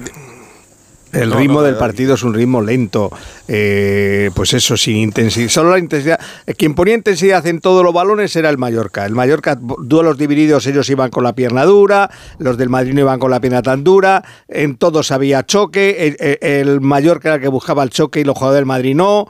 Es que ha sido un Madrid para lo que en otros partidos por lo menos remata mucho a puerta, tiene más ocasiones de gol, pero es que hoy... Para mí hay tres problemas. Uno es físico, que yo no sé qué chi tiene que ver con la vuelta La de vuelta de vacaciones, oye, a todo el mundo le Bueno, cuesta, por a la falta de intensidad, por algunos momentos puede ser el segundo. Y el tercero es que, o sea, el Madrid gana, gana hoy a balón parado y tal. Eh, para mí muchas veces es indescifrable la forma en la que juega. No sabría colocar sobre el campo yo- lo que yo- puede yo dibujar el tengo entrenador. Yo, tengo la sensación de que hoy eh, penaliza mucho que eh, metas a Vinicius en el equipo eh, de titular. Por ejemplo, Pereiro, en eso, hoy, eh, seguramente porque vuelve de lesión y no han querido centrarlo todo sobre él, pero ni Vinicius parte siempre desde la izquierda, ni el ataque del Madrid acaba siempre sobre Vinicius, que es lo que solía Sí, ocurrir. pero es que a- a- al final eh, de lo que se ha valido el Madrid en las últimas eh, jornadas y lo comentábamos durante el partido es que eh, Rodrigo aparecía desde la izquierda, que era mucho más versátil, eh, con un Modric que no le veíamos ni eh, en ese estado de forma desde hace mucho tiempo, con eh, Valverde y Cross sabiendo exactamente lo que tenían que hacer y, y Bellingham apareciendo desde cualquier sitio. Y hoy era como Ibrahim dando mucho todo, aire, o sea, espere. Claro, y al Ibrahim final tú ves que el partido de hoy empieza con eh, estas cosas que hemos visto tantas veces de eh, Vinicius desde la primera no se va de nadie, protestando, tiene media ocasión, eh, Bellingham como cohibido entre la media punta y sin tirarse a la banda, que es lo que le gusta, por lo que estaba haciendo en los últimos días, con Rodrigo en la derecha, que no es ni parecido a lo que eh, vemos de, de Rodrigo es cuando está jugando a la izquierda, cuando Vini no está, y pues le ha faltado ritmo mil cosas, y lo que decía Fer, la, sensación de que eh, pues eh, son demasiados días, que alguno ha descansado poco, que es un partido perro y que mira, lo hablábamos antes y tengo la sensación de que el gol de Lucas y el gol de Rudiger, por muy malos partidos que sean los dos, esos valen ligas a final de año y eso es la Hombre, única claro que realidad, valen. Lo, lo positivo que se puede llevar el Madrid. Esos son los partidos que ganas jugando mal, como en Vitoria y como hoy, y, y se te va poniendo poco a poco cara de campeón, cara de campeón, y porque el Girona está manteniendo el, el ritmo, si no, si no sería aún más cara de campeón. Que tiene que mejorar, sí, pero es que hay- el partido es que gana partidos eh, sin, sin jugar bien. Es como, mu- yo recuerdo mucho la, la- la liga del año pasado del Barça, que al final iba sacando los partidos adelante. Y, y sobre lo que decías tú antes, Edu, de que muchas veces no sabes cómo está colocado el equipo, es que yo creo que eh, les quiere dar tanta libertad a O sea, Ancelotti. imagino un 4-1-4-1, pero Modric me ha parecido el único centrocampista No, por momentos, Valverde no, no ha estado bien. 4-1-4-1 no, porque Valverde y Kroos No, ya... al final digo, cuando Vinicius, es que Vinicius se mete por dentro, Sí, como se mete en Bellingham y Rodrigo, Modric es para olvidar hoy. juegan por detrás de... Sí, pero yo creo que ya les da tanta, les ha dado hoy, por ejemplo, tanta libertad que es que a, a veces parecía un equipo anárquico, desordenado, porque, Sí, lo claro, por- porque cada uno aparecía por donde quería. Hasta que no ha centrado a Bellingham en los últimos minutos por detrás de Joselu, que ha sido cuando buen mejor y más ha aparecido Bellingham. Pero, pero claro, es que Modri, como bueno, para que no trabaje defensivamente, que juegue por donde quiera. Pero claro, jugar por donde quiera, al mismo jugador a veces, el, tener tanta libertad de moverse le puede crear Hombre, un lo que problema. pasa es que, claro, luego te pone ese balón en el córner, ¿no? A la cabeza de Rudiger y pues, Bueno, sí, pues claro, ni tan ya, mal, ¿no? ¿Dónde dibujas hoy a Modric en el equipo del Madrid? En el 4-4-2, que es como juega, a la derecha en el centro del campo. ¿Y ya ha jugado por la derecha en el centro del campo? Sí, pero a, es que, a ver, es que no son muñecos de futbolín. De un- Ya, ya. Parten de una posición, pero luego le- él les ha dejado moverse por todo el rato. Porque la primera parte Rodrigo estaba a la derecha muy raro y, y- muy y a la izquierda para que Modric y Bellingham entraran por dentro. Es decir, claro, pues, pues, se, se intentan cosas. O ha colocado a Chouameni como tercer medio centro para Al ayudar final a la diciendo balón. lo mismo que dijo el látigo, ya lo verás al principio. No, no, pero es que yo, llevo todo el partido diciendo que sido el peor partido del Madrid de toda la temporada. Para mí, el- el- la táctica, el sistema hoy del Madrid frente a un equipo que es old school, es vieja escuela. El, el Mallorca es un equipo que te hace un 4-5-1, se queda más ancho que largo, lo hace muy bien. Y sin decir, pudor, sin pudor. Y, no Y tiene, sin muriquio. No, no, no, y no tiene, además es un equipo de gente que no, no se arruga, que sabe de esto, tiene, tiene, tiene oficio y rasca, es verdad. Y me da la sensación que para este tipo de partido el sistema no era el adecuado. Yo creo que hoy era un, 4, hoy era un partido para el 4-3-3, para tener los extremos abiertos, un delantero centro, meter centros. Y esa es la sensación que he tenido. Tener tantos centrocampistas y medias puntas que llegan desde atrás para esa barrera de 4-5 de- del Mallorca ha sido pan comido, excepto un error que ha tenido, no sé, no sé, un medio del, del Mallorca en el primer tiempo y la jugada de, de Vinicius, el Mallorca les veía venir de lejos a todos y además a un ritmo pues más bien bajo del Real Madrid y también con otra particularidad, hemos visto durante la primera vuelta a un Bellingham sobrehumano. Mm. Y ha sido más que humano, o sea, ha sido humano total. Ha sido un partido, Ha además, desapercibido. no, solamente se le veía incómodo, protestando al árbitro, eh, fas- fastidiado. Y daba la impresión de que no estaba eh, confortable. Porque por momentos ha estado adormecido. A ver, atenuantes. Pero es que ha sido el único central jugador- que tiene sano el Real Ma- que tiene disponible el Real Madrid, porque Sano tiene Mejor también del al Nacho, mundo ahora mismo. ha sido el mejor del partido sin ninguna duda, duda que es El Rudiger. mejor del mundo, dice. Eh, sin Camavinga, que le va a dar mucho al equipo. Con Modric jugando, que se supone que iba a tener menos Modric- minutos Modric va a dejar de jugar Modric va a dejar de jugar con. Vinicius volviendo de Pero una desde, lesión. desde la José distancia, a mí lo que me llama la atención más del Madrid es la armadura defensiva que ha conseguido. No tiene dueño en la portería. Da igual no, a quién no tiene, ponga. no tiene dueño en el lateral izquierdo. Y No en tiene- el derecho muchas veces. Bueno, no tiene, no tiene centrales. No tiene centrales. Está jugando un, un centrocampista de central. Y aún así es, es asombroso cómo defiende y, y la, la poca creo capacidad que, tiene de recibir goles. Encima Hoy partida- era- portería cero, creo. Era Carvajal, Rudiger, Chouameni, Fran García. eh, creo que era la defensa número 16 distinta. O sea que, Décima portería cero. Fijaros, eh, eh, contrastando con lo que decíamos antes del Atlético de Madrid. Eso le gusta mucho a Ancelotti. Mira, ¿ves? Ancelotti no tiene complejos con eso, Antonio. Sanz. no tiene ningún complejo. Hay Él que, hay que- celebra mucho hay que eso. decir que el Mallorca eh, ha salido con cero goles, pero ha estado ah, muy a punto de Que marcar. para lo poco que ha hecho, ha, ha tenido ocasiones. Le ha tenido al, al Madrid porque han sido la que ha sacado. La primera daba la impresión casi que entraba. Él daba arriba, luego ha entrado un poco y el portero lo ha sacado. No ha sido gol, evidentemente. Pero eh, el Mallorca es un equipo que al Madrid se lo hace pasar mal. El año pasado Valverde marcó en el último minuto un golazo, era un 0-0. En Mallorca. Pero, pero Santi, si, si cogemos los argumentos que estamos dando todos, tú hablas de la sobrehumana primera vuelta de Bellingham, que ¿Cómo es no? improbable que repita en la segunda vuelta, no imposible, improbable. Es Sí. decir, es improbable que acabe la liga con 26 goles. También es improbable, y también es improbable que haya cinco lesionados de, de que estén un, Sí, pero eso no- bajas, eso no van a tenía. volver. Pero es que viene no de no sé cuántos partidos con ocho Ya, bajas. pero yo lo, creo lo que también es un, un riesgo es aguantar toda la segunda vuelta con eh, Rudiger y Nacho como únicos centrales puros, que sí que puedes poner a Carvajal y a, y a- y a estoy- hijo de estoy atrás, de- si quieres. estoy de acuerdo con eso, pero que eh, estamos hablando de la liga. Yo creo que cuando llegue Europa esto le puede penalizar, pero en la liga ahora mismo con esta distancia puede tener De algún puntos error. con el Girona. Entonces, ¿tú no te crees a Ancelotti cuando dice ayer que tiene suficiente y que para la emergencia están Carvajal y Chouameni? ¿Látigo? Yo, yo creo que, bueno, Ancelotti miente muchísimo. Es uno de los entrenadores que más ha mentido en rueda de prensa en la última década. Pero creo que le han dicho que es lo que hay y él se conforma y ya está. Él Pero dijo claramente que quería un central. Él ¿Eh? dijo Es antes que lo dijo el día vacaciones, lo 22. dijo. Y ahora le Claro, el coño, club, y es como cuando se fue Benzema, ir bajando dijo, oye, el, ¿por qué no? el- el- el diapasón y... El problema es que no le hacen ni puñetero un caso. hombre, El un hombre de, un hombre lo de club. Sí, sí, lo claro, Claro, sí, sí, seguramente, seguramente también en el Madrid le habrán dicho, pero si tú lo arreglas todo con lo que, con lo que No te entendí, Látigo. ¿Que Ancelotti es un qué? Un empleado, un hombre Ah. de club, que por eso está renovado, un tío obediente. Que claro, el, el club le dice, no hay central. Y él sale ayer y dice, hemos evaluado y hemos decidido que no. Que Bueno, obediente y que aporta Eh, soluciones. Y que, tiene y que- y soluciones. que tiene 48 puntos y ya sé que el Claro. Girona los tiene también, pero Hmm. es que si el Girona repite esta primera vuelta, que creo que es imposible, Será campeón.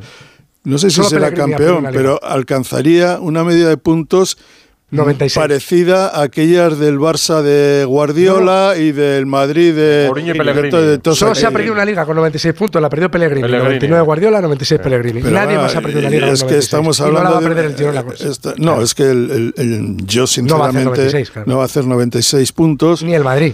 Y el Madrid probablemente tampoco, pero lo que sí creo es que el Madrid, y en esto estoy de acuerdo con, con Quique, está en una situación perfecta. Con todo lo que ha pasado, empezará a recuperar algunos jugadores. Me da la sensación de que eh, gran parte de lo que ocurra dependerá quizá del partido de mañana. Barça-Las Palmas sabremos si hay perseguidor o no hay perseguidor. Pero con lo que dice Ancelotti, la portería cero, ¿apuntalan la convicción del club de no fichar a nadie para la línea de la defensa, Fernando, o no? Voy a repetirlo otra vez. Vale, vale, o sea que no cambia. Es que, es que no, es que, a ver, eh, ¿cuántos partidos quedan en enero? Quedan eh, tres, de liga, Mm. La Supercopa, vamos a ver lo que pasa en la Copa. La copa. Se pueden producir muchísimas circunstancias. Ancelotti también quería un 9 ¿eh? y pidió a Harry Kane, que valía 100 Harry Kane, millones no de euros. Lo trajo el Madrid. Lo trajo el Madrid, látigo. No, creo que no. Ah, vale. Claro, por eso pues no le hacen Es que caso. esto, Si es que esto es que le defiendo. No, ¿eh? no, si no es una cuestión de hacer caso. Es una cuestión de que esto es un club que se gestiona por parte de dos personas que ven el dinero que Florentino tienen, las Pérez. necesidades que tienen y ya está. No, no, esto es un club de fútbol que no suele fichar en invierno. Que esta circunstancia es especial, es evidente que es especial. Estamos hablando de que el Madrid en los próximos tres meses no puede tener a Nacho, a Rudiger, a Chuamení y a Carvajal de centrales. No lo puede tener. Pero es que no podía tener 19.000 lesiones y hacer el milagro que ha hecho Ancelotti en los primeros cuatro meses de temporada. Si miráis los números, lo- los números a favor de Ancelotti son devastadores. Y ya me puedes contar lo que tú quieras. 18 partidos sin perder, 18, buscando soluciones hasta cuando no las tiene. Porque Ancelotti ha buscado soluciones cuando no las tiene. Estoy de acuerdo con Santi. Hoy creo que por primera vez esta temporada, bueno, segunda, la primera fue en el Metropolitano, se ha equivocado de planteamiento. Y se ha equivocado y creo que él lo sabe, que se ha equivocado de planteamiento. Pero todo lo demás, el laboratorio de los Ancelotti y de los Mauri, ¿cómo funciona? Mira, estaba contándolo, ¿no? Lo ha dicho Ortego en el Radio Estadio, ¿no? Son siete eh, goles a balón parado. Siete, no todos de córner, porque hay también una falta lateral en el Sánchez Pizjuán. El equipo que más. ¿Os ha acordáis la de Vigo? así. Sí. ¿Os acordáis la de Vigo? ¿Os acordáis la de Vigo? La de, la de Vitoria, la de Carvajal para empatar en el Sánchez Pijuán, la de hoy. Así también se ganan las ligas, evidentemente, pero escuchar, ¿quién te dice que eh, te mete barraca el Atlético de Madrid o no, o en la final, quien sea, y, y- y- y se te lesiona otro central? Pero que el Madrid no tiene intención de fichar, porque no puede fichar ahora mismo y traerme un central de verdad, solución, un central ahora para jugar ya inmediatamente por Nacho, que no le gusta a nadie.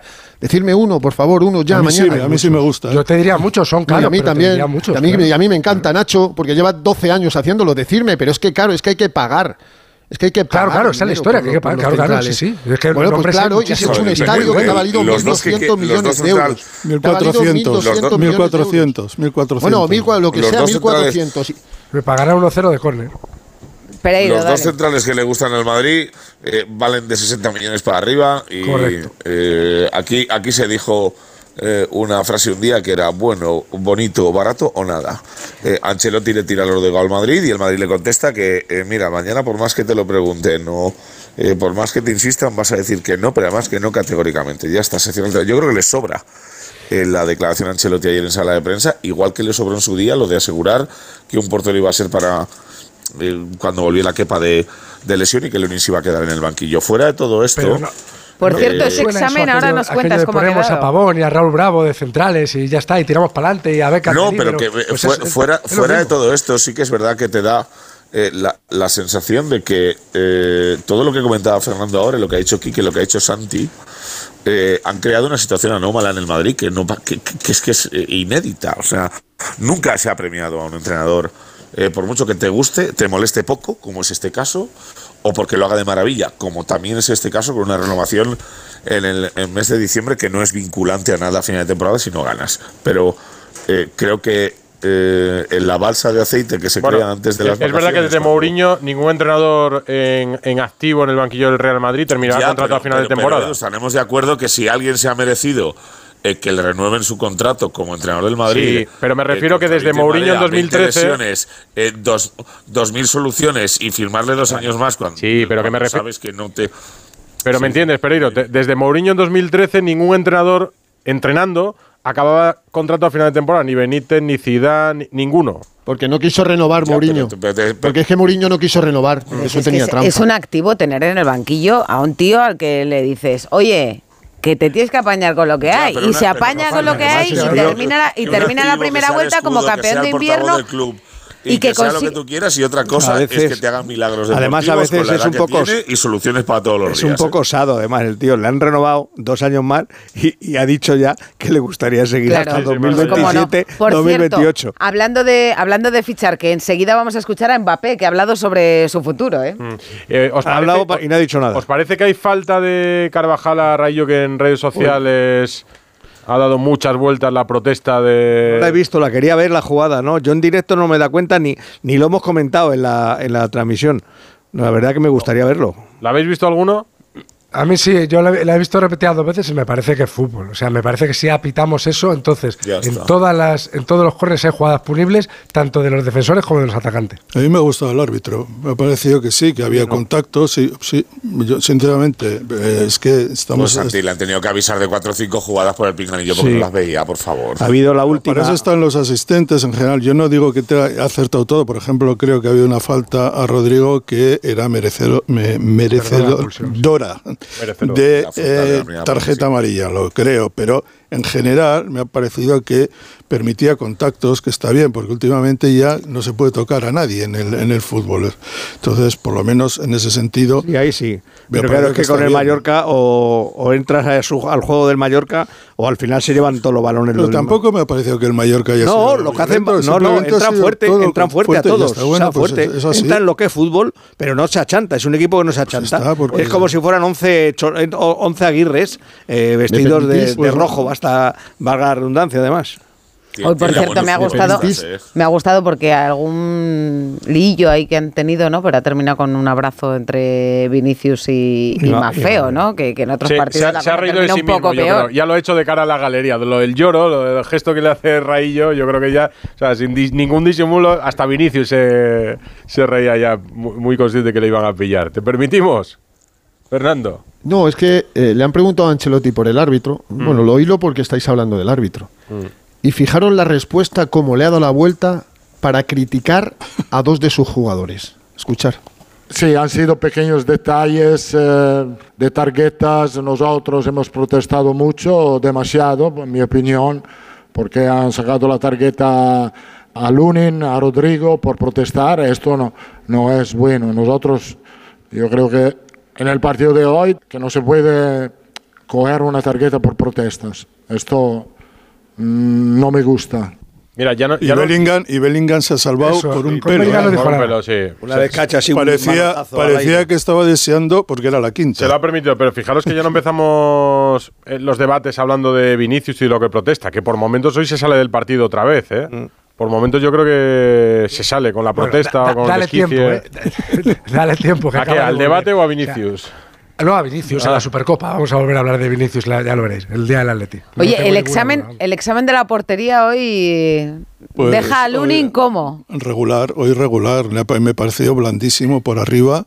Jugadas fáciles para un portero alto. Ah, fa- ah, me ha parecido manos blandas, poca potencia o inseguridad. Y eh, me ha sorprendido, ¿no? Porque mm, había jugado bien en los últimos partidos, pero ya está a punto de, de armarla, ¿eh? Sí, ha sido su peor partido de esta temporada. Ha recordado al Lunin de, las lo- temporadas precedentes. Al y con lo poco que le han llegado, además. su- superado. Nada, pero ha sido dos centros que ha salido mal en los dos. Sí, eso es. Eh, y, y eso, bueno, a lo mejor Blando. también saber que. Fíjate, con lo bien que venía, porque venía muy bien. Sí, sí. Es verdad. Pero O ya sea, que que, en la ha Supercopa, preguntado, ha pre- preguntado Rocío el examen de hoy, pues hoy no. bueno, es, que, es que no hay portero titular en el Madrid todavía. Pero esta Esa es, la, esta, es la gracia de Ancelotti y el Madrid de esta temporada, que no sabemos muy decía bien. Antonio. Exactamente. No sabemos Es quién es el portero, no sabemos quién es el lateral izquierdo, no sabemos quién es el mediocentro. ¿Sabes quién es el ahora. presidente, quién es el entrenador y quién Y es la dice- estrella? Seguro, no te hace falta nada. Está- exactamente. Sé quién, es, sé quién es el presidente y sé quién es el director general Claro. de este que cuando has dicho dos y, y Serrano ha dicho que sí, Florentino y Pérez, hay otro que se llama José Ángel Sánchez que también pinta algo en este asunto. No sé, yo digo, como veamos a Carvajal este año también de central, eso sí me resulta Difícil. Va- vamos a abrir un debate. A- apúntate a Camavinga también algún Escuchad, día. ya no- Sí, sí, ya lo dijiste el otro día, ¿no? Nos vamos a sumar esto un 3 de enero. No ha dicho absolutamente nada, pero como ha hablado. Obvio, pero hombre, hay que leer entre líneas lo que ha dicho, ¿no? Hombre, sí, sí que ha dicho. Habrá muchas Joder. interpretaciones. Venga, a ver, ¿qué ha dicho Mbappé? ¿Qué ha dicho Mbappé? Pas, pas pris ma encore, pas, pas. No, no he tomado mi decisión, no he hecho ninguna elección. De todas formas, con el acuerdo con el presidente el pasado verano da igual mi decisión. Hemos conseguido proteger a todas las partes y preservar la serenidad del club para los desafíos que están por llegar, que es lo más importante. Vamos a decir que esto es secundario. Euh. A ver, lean entre O sea, que, que va a hacer, que va a hacer lo que le dé la gana, ¿no? Bueno, yo lo que puedo leer entre líneas es que él ha comunicado al club que si se va a algún sitio devolverá parte de la prima esa que tiene por, por fidelidad o, o por lo que sea. Es decir, todos. Sí, eh, qué maravilla, ¿tú? Sí, todos, todos se han protegido. Siempre vamos más allá en Radio Y, y al club le dice que no se preocupe pues yo creo que no se preocupe, es que, pues bueno, si me voy, te devolveré parte es del. La, me, me sorprende porque se, de verdad es el embapólogo, ¿eh? Embapólogo, qué bonita palabra, embapólogo. La cuestión, que, yo pues. me pregunto, es si el Madrid quiere a Mbappé. Yo creo que lo sí, quiere, Yo creo que también. Sí, ¿Estáis seguros? Sí, yo creo que sí. Otra, otra cosa es que, que, quiere decir que tampoco van a ir de rodillas a decirle, por favor. Ya, ya ¿no? están metiéndole matices a la, a la ecuación. ¿Sí? No, matices no, digo, le, le van a decir, esto es lo que hay. Te vienes ya, pero ya claro. es ya. Enero, bueno, febrero, marzo. No, no, dice sí ya. Yo, lo, del plazo no me lo creo, porque entre otras cosas es que no. yo creo que Mbappé no va a aceptar que, que, que, que diga claro, que claro. tengo que decir enero algo a nadie. No, enero, febrero, marzo, yo pero en algún momento tendrá que decirlo. No va a esperar al 30 o sea, de junio. Y, si, y, quien dice marzo dice abril, que tampoco va a pasar nada, que si la Semana Santa. A ver, el Madrid le va a hacer. Ah, pero es que el otro día había algunos lumbreras que hacían 15 días para contestar, ¿sabes? esa oferta lo que le va a ofrecer el Madrid a Mbappé es que ningún empleado y ningún futbolista, ni ningún, por supuesto, jugador de baloncesto, ni jugadora, ni nadie del club ha cobrado jamás. Ninguno. Ni Cristiano Ronaldo. Esa oferta va a ser superior a la que se le hizo a Cristiano Ronaldo el verano no, no. Pero si la oferta está clara, el látigo son 130 pero tendrá, de bonus, pero tendrá netos de, de, sueldo y 50% de derecho de imagen. Si lo quiere, bien, si no, a pasar. ¿Cuánto es de sueldo? 27 27 limpios. limpios. 27 limpios, que eso con los sí, impuestos. Sí, pero prorratea luego los 54. Club 54. Claro, pro, 50, prorratea los 130 de, de prima de fichaje. Y otra, y, eh, una, una, pregunta. Y 50 para, derecho de imagen. Una pregunta para los expertos desde aquí. ¿eh? Ah. eh ¿Habrá competencia en el mercado o solo será una cuestión? Yo creo que el Liverpool, va, el Liverpool va a intentar ficharle, porque Klopp es, lleva muy, está muy pesado Klopp con la familia eh, Mbappé desde hace mucho tiempo. Ahora, eh, Quique, eh, entre elegir entre Madrid y Liverpool, ¿eh? No, te digo, no te digo, no te digo. Yo creo que el Liverpool lo va a intentar. Porque Lo que pasa es que yo creo que Mbappé sí será consciente. Está más cerca de Llanes viviendo se, en Madrid, desde luego. Que Mbappé sí será consciente de que si quiere venir alguna vez al Real Madrid, es va a tener que hacer ahora, sí, que no va a haber eso, otra. Eso también lo hemos dicho muchas veces. ¿eh? No, no, Pero bueno, yo, es que ya no tiene 20 está, años tampoco. Yo creo que está en la última. Yo, el primero, ya o sea, no me porque se, más de la cuenta, no me equivoco más. Yo creo que está en la última que tiene. Hombre, claro que es la última. Sí, porque pues ya tiene 20, que... 25 años. Eh, si se va a otro sitio, pues 27, 28 años. El Madrid no va a entrar en esas. Puede seguir. No, y aparte, la, la, última, sí, no, sí, la última tenía la excusa de las presiones ahí de toda Francia, del Mundial, excusa, no sé qué, pero claro, este año ya. Pero si ya más a este año los Juegos Olímpicos, París, favor, Madrid, no sé qué, ya, no, pero si los Juegos Olímpicos los va a jugar igual, que el Madrid no le va a vetar de la selección francesa. Sois tan osados poniendo la mano en el fuego. No todo el, el mundo en Francia es del PSG, ¿no? No, pero te quiero decir a, to, a, que... to, a todo esto, el látigo todavía no ha dicho que quiere a Jalan, ¿eh? Que le... ¿tú quieres a Mbappé o no? Hombre, por supuesto, voy a buscarle yo en el coche. Vas tú en el coche. Sin ninguna duda. Y si me, tiene, me dices que, que vengan a de tres, de tres jugadores importantes de la plantilla, prescindo. O sea, me dices, tienes que quitarte. ¿Sí? Y yo te Venga, digo, sí, sí. ¿A quién? ¿De ¿A quién quieres que prescinda? ¿Fede Valverde? Venga, Fede Valverde. O sea, yo para que venga Mbappé tengo que prescindir de Fede Valverde, Rodrigo y Militao. Bellingham. Bueno, Militao. Ah, Militao este año está sin él ya. Bellingham. Bueno, eh, otro, eh, Rudiger. Pues Rudiger también. No, no, otro ah, no, Bellingham. Bellingham, te estoy diciendo. No, ah, Bellingham. Ah, claro, entonces ya no es. Entonces ya no, la historia ya no cuadra. Eso es imposible. Bueno, decir que prescindes de Fede Valverde, de Rodrigo. Solo sí, pero Bellingham, más Fede Valverde, más Rodrigo me parece mucho. Pero si tengo que prescindir de Bellingham para que venga Mbappé, sí, prescindo de Bellingham. Sin ninguna. Sin ninguna duda. Escucha, látigo. Pues, pues eso lo hace ¿eh? el presidente del Real Madrid. Madrid y le, y le queman el Bernabéu. Yo creo que me no, estás eh? contando, no, no creas, por ¿eh? favor? No lo que me estás diciendo tú que tú vas a cambiar a pelo a Mbappé por Bellingham ahora mismo? Sí. Ni, ni, ¿De verdad me estás hablando eso? Ni a pelo ni, ni sin pelo ni con la cabeza. Florentino ahora mismo no lo cambia. es otra cosa, ¿eh? Florentino no lo cambia. No, yo no estoy hablando del otro, yo estoy hablando de Bellingham, que eh, está diciendo nombres de jugadores. Sí, sí. Yo, yo, te cambio Mbappé. Además, Bellingham. Yo, además, me gusta más Mbappé. además os, digo, os, os, digo una cosa. Un día lo comentó Fernando en el postpartido de Nápoles eh, que el presidente de Primeras no tragaba con la opción de eh, pagar 100 millones por un centrocampista como Bellingham, porque no lo veía claro, 130. y es tal cual. O ciento- bueno, 130. 130. el- lo que cueste, porque- y, y no lo veía y es tal cual. Y eh, si ahora se lo dices, eh, es que ha montado una iglesia, ¿eh? O sea, ha montado una iglesia, tiene allí a, a gente con las camisetas de Porque le ha salido bien, vaya cosa que dices. Ya, ya, pero que, pero que para que veas lo que es el fútbol, que al final eh, algo que no ves bien de primeras, ahora le preguntas y parece que ha sido cosa suya. Y le han tenido que convencer para Bueno, que pero él pagó eh, 78 de las antiguas por Zidane con Ya, pero a con él le gusta 28. pagarlo por delanteros, Quique, si ya lo sabes. Zidane no es delantero. Bueno, ya, pero Zidane era Dios, Bellingham no. Era otra Pero cosa. Mbappé, Mbappé es, es- es una Yo creo que, yo creo Yo que, creo que era- es es más el Mbappé este del fútbol actual que el del Zidane aquel. Pero por Vinicius sí que lo cambia a pelo, ¿eh? yo creo que aquel Madrid, Pero lo cambias tú. aquel Madrid de primeros de, No, bueno, y, y- de y el primeros- Madrid también. ¿Sí? aquel Madrid de primeros de Buah, siglo vamos. eh, fichaba fichaba nombres, nombres que habían ganado balones de oro y tal, porque había, 28 años, había Santi, que que había que reestructurar la, eh, la- Eran decisiones de empresa. totalmente. Primero fue Figo, luego Zidane, luego Ronaldo y el cuarto fue una Beckham. operación comercial que fue Beckham. Porque en eso, le pagaba el sueldo Porque además Bellingham tiene una ventaja muy importante también y es que eh, todo el mercado anglosajón, que es muy potente en el mundo de- del fútbol, pues eh, está pendiente de Bellingham, tanto o más de lo que está Que, de, que no tiene Mbappé. Haaland, Santi, así de claro. Eso es. Abrazo Pereiro, abrazo Burgos, ¿ves? Ya hemos hablado de Mbappé. 3 de enero, 4 ya. Y lo que- Cuatro. y lo que Pues vendrá. Pues Y no, y no que queda mili, no queda como se decía antes. Y el, ¿De Atleti- verdad? y el, Antonio Atleti- Gómez y el Tecazo. Atleti Madrid, eh, Antonio, Lo único- ¿tiene, tiene alguna posibilidad, algún fichaje este, en enero a la vista de lo que está pasando? Yo creo que no.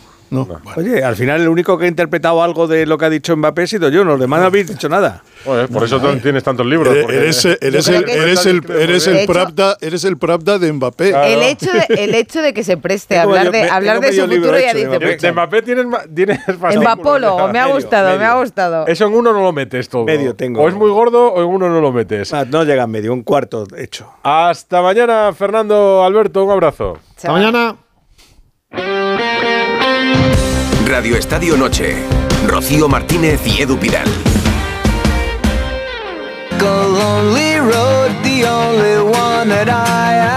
Santi Segurola, Oye, Rocío, que mañana se gana el Atleti de Bilbao, igual a, Al, al Atlético, al Atlético- seguro. al y Atlético al Barça seguro. depende de lo que haga. Sí, exactamente. O sea, que cuando dijo Simeone que casi le, preocup- le interesaba mirar más hacia abajo que hacia arriba, no decía Ya, ninguna eso tontería. no vale.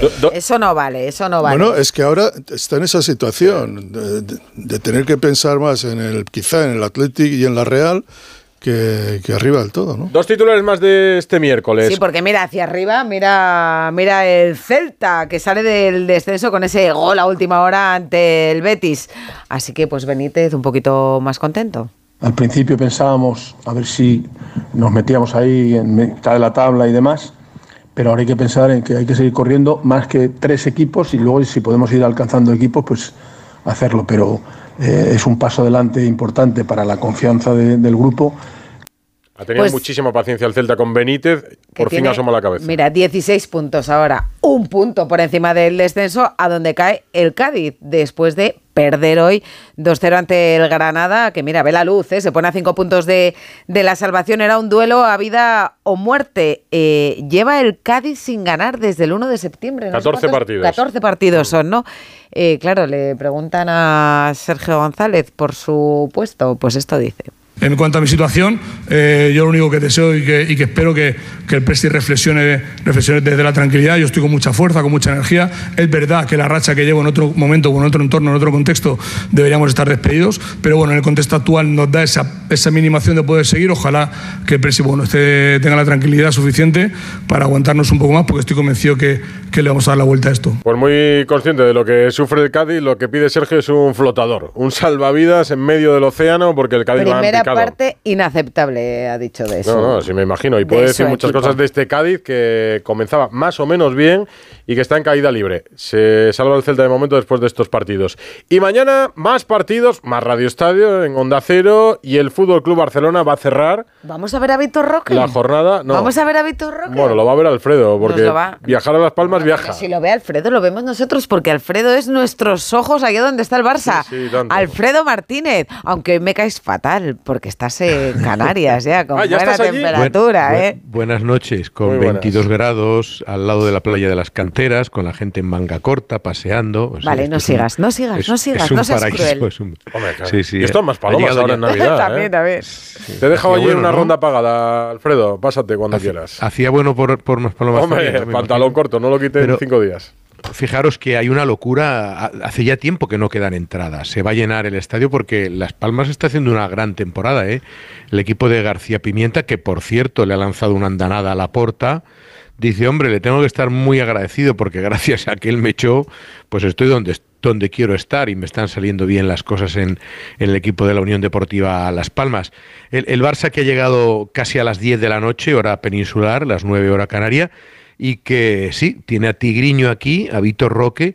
Ha habido a lo largo del día pues eh, cierta impaciencia porque entraba en la convocatoria sin la inscripción, pero ya nos advertía Xavi Hernández que él intuía que sí, que el, club eran optimistas, que le decían que no habría ningún problema y efectivamente, pasadas las 8 de la tarde, el Barcelona ha confirmado oficialmente la inscripción que es inscripción provisional, ¿no? Yo creo que el Barcelona estaba intentando inscribirle definitivamente con algún agujero de, del fair play, pero no, tan solo le van a poder inscribir con la parte de lo que queda liberado, el 80% de la ficha de Gaby, y es en concepto de cesión por lo que queda de aquí a final de temporada, pero a 1 de julio el Barcelona tendrá que volverse a poner las pilas, ya sabéis, el llamado caso Libero y ese dinero que queda pendiente para, para inscribir a Víctor Roque y para intentar fichar a otros jugadores. Yo creo que habiendo viajado, algunos minutos le hará, ¿no? Le dará, eh, en función de cómo vaya el partido, ¿no? Me imagino que si se complica muchísimo o si le necesita en la recta final, pero yo creo que sí que, que le hará jugar algunos minutos, de la misma forma que no se ha traído a Íñigo Martínez, porque ha dicho que eh, estará para el choque del próximo domingo frente al Barbastro y tiene las bajas consabidas de eh, Marcos Alonso, que se operó ayer, de Pedri, de Gaby de, y de Ter Stegen. Y era la primera rueda de prensa que teníamos con, perdón, con el Mister Uy, después, después, de la... de, después de aquella, ¿no? La de la, Sí, sí, ta- la de la acuérdate. bronca después del partido. Estaba, estaba cabreado ahí, ¿eh? Acuérdate que fue, yo creo que la rueda de prensa más contundente de Xavi como entrenador, iba camino de dos años ahora en el banquillo. De ahí que le preguntáramos si cree que aquello ayudó, que estaba obligado a hacerlo y, y si eh, tuvo o ha tenido la sensación de que fue positiva. Y esta es la respuesta del técnico. Sí, sí. No, y además caló en la segunda parte, no, no hace falta ir más lejos. La segunda parte cambió completamente el equipo, creo que necesitábamos hablar y hablar claro y rotundo y nada más. Y los futbolistas pues alineados con nosotros, con el staff, ellos lo ven, lo ven así, ¿no? Eh, no, estábamos, est- no estábamos al nivel que requiere el Barça en la primera parte contra el último partido, contra la Almería, y, y bueno, a partir de aquí, pues sí, la segunda parte fue muy bien y los jugadores lo entendieron. Así se vio otra cara en la segunda parte, ¿no? Y ojalá a partir de ahora se vea, se vea la cara del Barça como en la segunda parte contra, contra la Almería. O sea, que va a seguir con lo de las broncas porque le funcionan. Yo creo que sí. Le, bueno, le, de hecho, eh, le han preguntado sobre todo por Lewandowski. y Dice, le estáis dando demasiada importancia a la bronca, pero, pero es que evidentemente trascendieron algunas frases. Tenéis que correr como cerdos para, eh, si no, no nos da. O sea, algunas expresiones muy contundentes para tratar de revitalizar el juego del equipo y desde luego reaccionaron, ¿no? Porque por lo Como menos animales, dijo, en ¿no? la segunda parte... ¿eh? Como Perdón. animales, como animales, ¿no? O no, o no me acuerdo yo bien. Bueno, dice, dice que como cerdos. Ah, eh, en al- algunas de las tr- transcripciones hablan de, de sí, de, de que tendrían que. Y que, que puso el dedo en la llaga especialmente en Lewandowski, del que ha dicho que espera como de todos lo mejor, que cree que es compatible con Víctor Roque, que no solo Víctor Roque viene a hacer la competencia a Lewandowski, dice que viene a hacer la competencia a todos los de arriba. Él dice que le ve jugando también incluso en banda, si Lewandowski juega como, como delantero centro y que, y que está ya preparado, que se va a integrar evidentemente con el apoyo de Rafinha, de los brasileños, del, del vestuario y del resto de los compañeros que le están arropando. También le han preguntado a Xavi sobre la posibilidad de fichajes. Y bueno, se ha mostrado más cauteloso. Ha dicho que está a expensas de lo que está trabajando el club, del, del capítulo. Bueno, le han llegado a preguntar play. por Haaland y Mbappé también, ¿no? Ha dicho, bueno, yo Bueno, aquí con lo que tengo... que cuál elegía, que, que cuál elegía y, y él evidentemente no, no ha querido eh, elegir ninguno antes de los que, de Bueno, los que además, tiene. Lo que sí, no, hombre, además ha dicho que, que el Barça no está en esa situación financiera para, para afrontar esos fichajes. No, y luego no le gusta hablar de los jugadores que no están en, en órbita o, o en su propio equipo. Lo que sí ha reconocido es que no, ha yo hablado no, ni yo no hablo de García, chalés tampoco normalmente, la verdad. No, pero, pero en este caso, por ejemplo, eh, otras veces explicó que había hablado con Lewandowski, que había hablado con Haaland para ficharles, y en esta oportunidad ha dicho que no ha hablado ni con Alice García ni con ningún otro para hacerles llegar todavía una oferta del Barcelona porque no sabe si hay disponibilidad económica para conseguirlo. Y luego la típica pregunta que, que le pedía el 2024, pues éxitos, éxitos deportivos, eh, pues la- las competiciones que empiezan ahora. Bueno, habla de títulos. ¿no? Sí, claro, pero es que fijaros que mañana, si el Barcelona no gana o si pierde, 10 puntos con respecto al Girona y 10 puntos con respecto al Real Madrid son un boquete. pff, Da- ¿Le dais alguna esperanza mañana a Las Palmas? Sí. Las Palmas es un buen equipo. Ya le ganó al, al Atlético de Madrid jugando muy bien. sí, Todo- Con buen portero. Le recuerdo un partido con el Girona perfe- perfectamente que lo perdió a última hora, que jugó magníficamente en, en Girona. Si vuelve Moleiro, que ha estado lesionado con una lesión Es de duda, clavícula, eh, parece que puede volver. Ese es un jugador que dese- desequilibrante en una defensa que concede, en la del Barça. No sé si estará Kirian, creo que sí. Y si juegan todos los buenos de Las Palmas, pueden El que hacer. no jugará es Julián eh, Araujo por la cláusula del miedo, Santi. Bueno, pero eh, eh, jugando Julián, bien, ¿eh? Julián Araujo no sé, creo que tampoco jugó en Samamés de titular el otro día. Creo, sinceramente, que es un equipo que se- allí y también fuera de Las Palmas puede hacer daño a cualquiera. Sí, porque te engatusa con ese fútbol de tener el balón, eh, juegan lento en proporción, pero de repente aceleran. Tiene un, tiene un juego muy particular que a casi todos los equipos les crea problemas. En el, en el contra el Madrid, yo creo recordar también, hubo para que luego no tiro a puerta. Hay momentos que no, todo lo que fabrica en el centro del campo, todo, todo lo que Y va luego- tejiendo ahí no, no lo remata, ¿no? Y si necesita, Tiempo y gol. luego te, te- te ponen al delantero centro, que es enorme, muy grande, ya para soluciones de emergencia, de- cuando el juego no puede ser tan fluido, y también te hace daño. Yo creo que es un equipo muy bien dirigido. Yo- Para mí el Girona y el Las Palmas son las Y dos. muy ordenado, Santi. Muy, muy ordenado. Muy ordenado, muy ordenado. es su principal Sí, característica. Y luego con, hacen, hacen daño también en, en saques de, de falta y de cornes, pues tienen gente muy potente, centrales que van muy bien por arriba.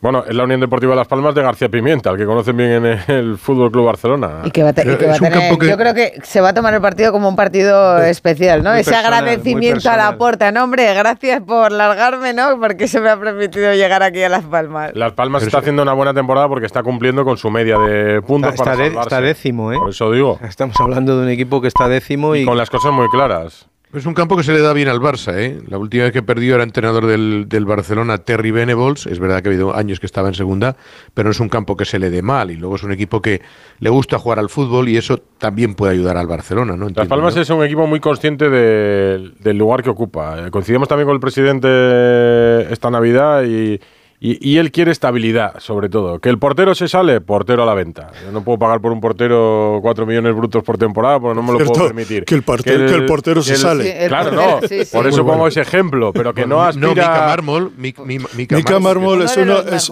Mica Mármol es un jugador de la que casi nadie habla y es uno de esos bueno él ha sido la- yo le recuerdo juvenil de lateral izquierdo Mm. y ahora está de central y para mí es decisivo en el manejo de la pelota de él porque es un central con una clase con una técnica no es muy alto pero cuidado con él Es porque más no- lateral que central, que fue donde empezó además. sí pero Que, que es 30 para estatura, para envergadura es más la de lateral Sí, que la de central. Pero, Pero está rindiendo muy pero bien es ahí. valiente y para ser bajo no cabecea mal tampoco. Y con la pelota es un fenómeno, vamos. Mañana esperáis que al Barça en el mes de enero se le puede ir la liga, porque si decimos que al Atlético de Madrid se le va, Igual. Mañana puede ganar y y puede perder. O sea, no, es un- Las Palmas es el clásico equipo que te puede sorprender. Y no está el Barça dando una seguridad, una continuidad, una regularidad como para confiar ciegamente. Pero claro, el Barça entra en el S que ya sabe lo que le, le ha pasado al Atlético de Madrid, que se ha quedado a 10 y que ya todo el mundo está hablando públicamente de que se han quedado fuera.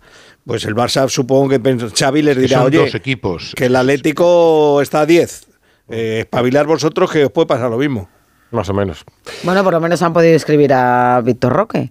Sí, que por- era, por vía de urgencia. era curioso, se montaba en el avión sin, ¿no? Sí, sin el- bueno. La inscripción Y Yo, yo creo, tengo la sensación, se lo decía Bata- ayer Alfredo. Bataglia, Bataglia en, la, en la primera alineación que han dado hoy no estaba todavía para jugar con el Granada. sí, es verdad. Y, y- y ha estado prácticamente sobre la campana. ¿eh? Tengo la sensación, eh, ayer se lo decía Alfredo, como no estabais ninguno de- de- del resto. Es un reproche. No, no, no, no, por, ver qué pensáis. Es que tengo la sensación de que como nadie lo entiende, aquí se nos explica lo del fair play financiero muy por encima y con el tema de las palancas, sobre todo a raíz de la última que se le ha caído al Barça por impagos y que va a tener que encontrar para parchear esos 40 millones. Es que una, no pala- es una palanca que viene ya del año pasado también. De otra, Con- de otra. Una re-re palanca. Una re-re palanca y además esta era una re-re palanca que le iba a llevar al, al Barça a entrar en el mercado Nasdaq de Nueva York. Ni repalanca ni mercado Nasdaq en Nueva York. Tengo la sensación de que habrá otro triple salto mortal de la porta para salvar la situación en el mes de enero y en junio se nos comunicará un impago de la nueva. Pero la, la pregunta es, cuando tú firmas un contrato, eso te obliga, ¿no? Sí, bueno, por eso el Barcelona demanda. Por eso el Barcelona Claro, si demanda la por la incumplimiento de Pero no tienes quiebra, ninguna garantía. Bueno, al- algún- Si la empresa quiebra, muy difícil. O sea, si la empresa que te va a pagar los 40 millones dice que ha quebrado y que no tiene capacidad de pagarte, es Eso, muy difícil. eso es que tú- como Rudolf Giuliani, que tiene que pagar a dos eh, ciudadanas estadounidenses 160 millones o 180 millones de dólares y se ha declarado en quiebra y ya no los paga.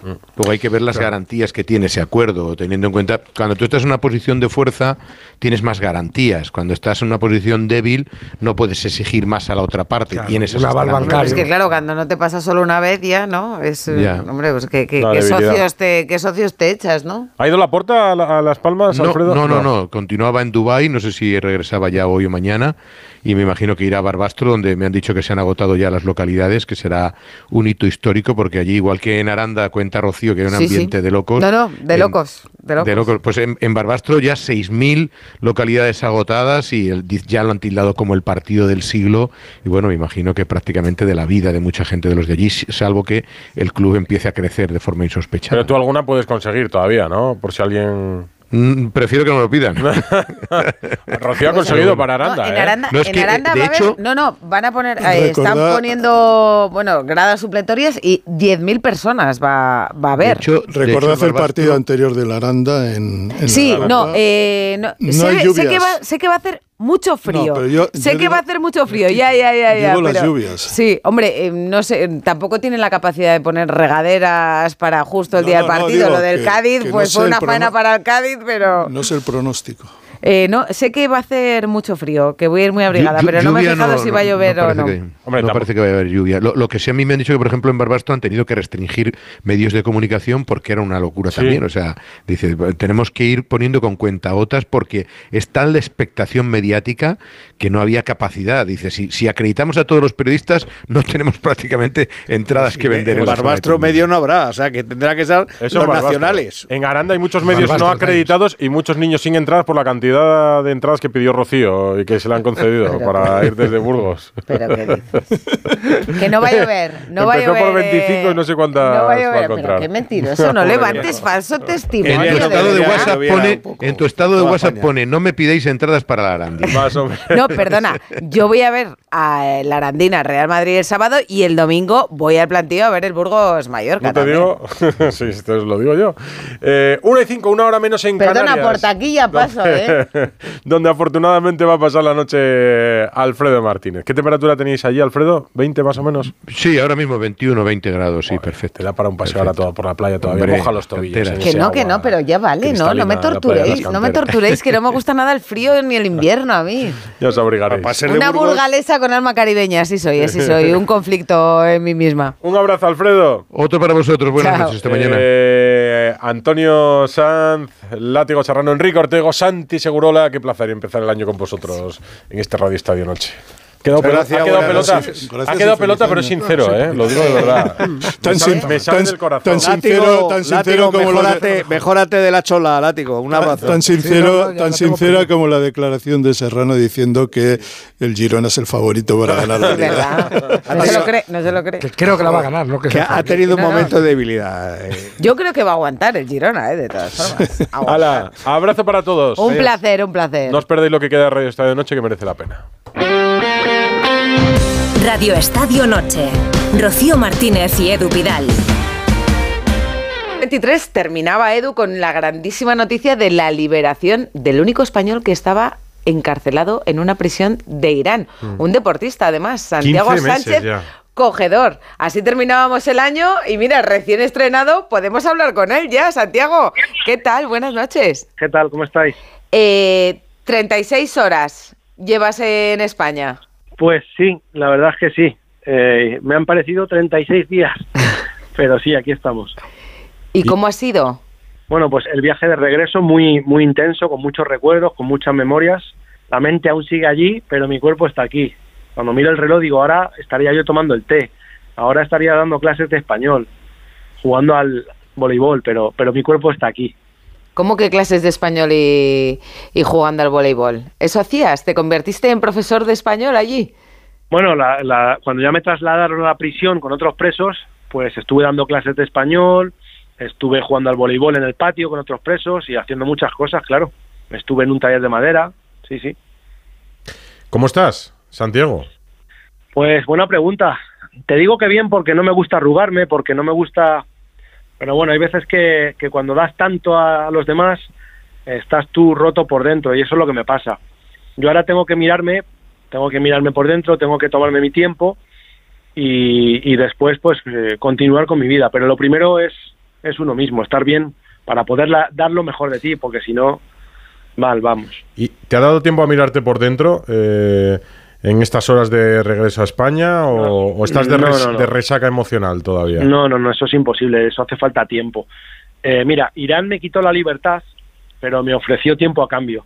En estos 15 meses me han quitado la libertad, pero me han dado la oportunidad de hacer un viaje muy bonito, un viaje interior por mí, por mi cuerpo, eh, y ahí sí he tenido tiempo, ahí sí he tenido tiempo.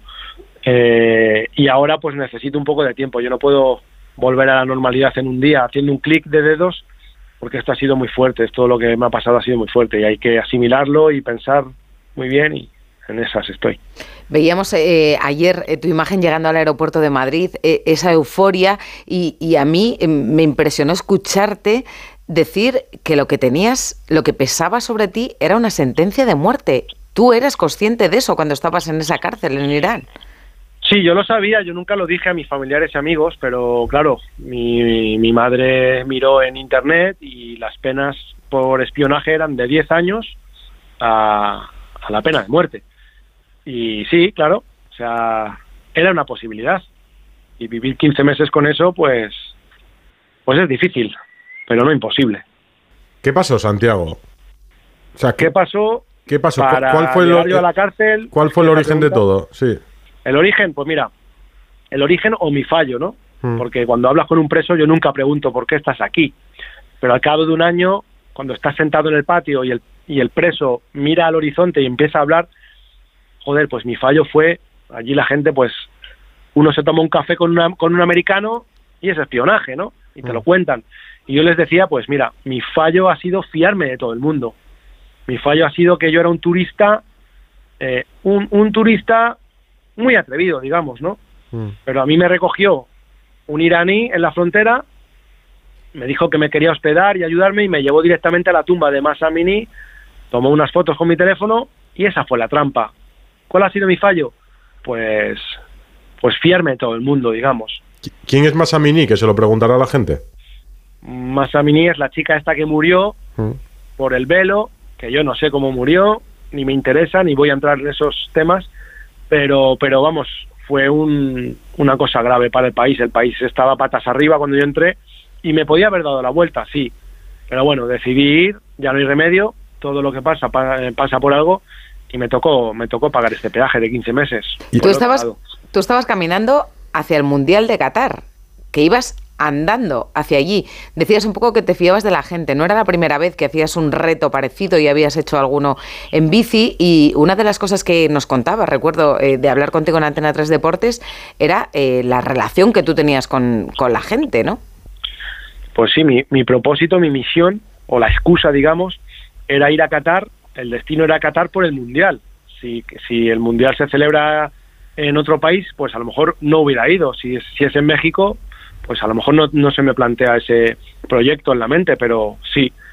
igual que en el año 2019 dejé mi trabajo y dejé todo para ir a ver la Supercopa de España que jugaba en Arabia. El Madrid, el Barcelona jugaban en, en, en Arabia Saudí y fui en bicicleta. Pues este viaje era caminando a Qatar, un año.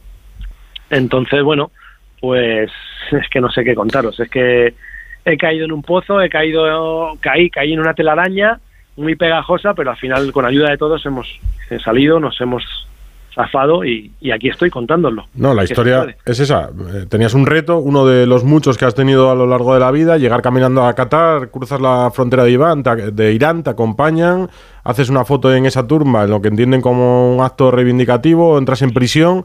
Eh, la estancia en prisión eh, es privativa de libertad, es, digamos, acorde a derechos humanos.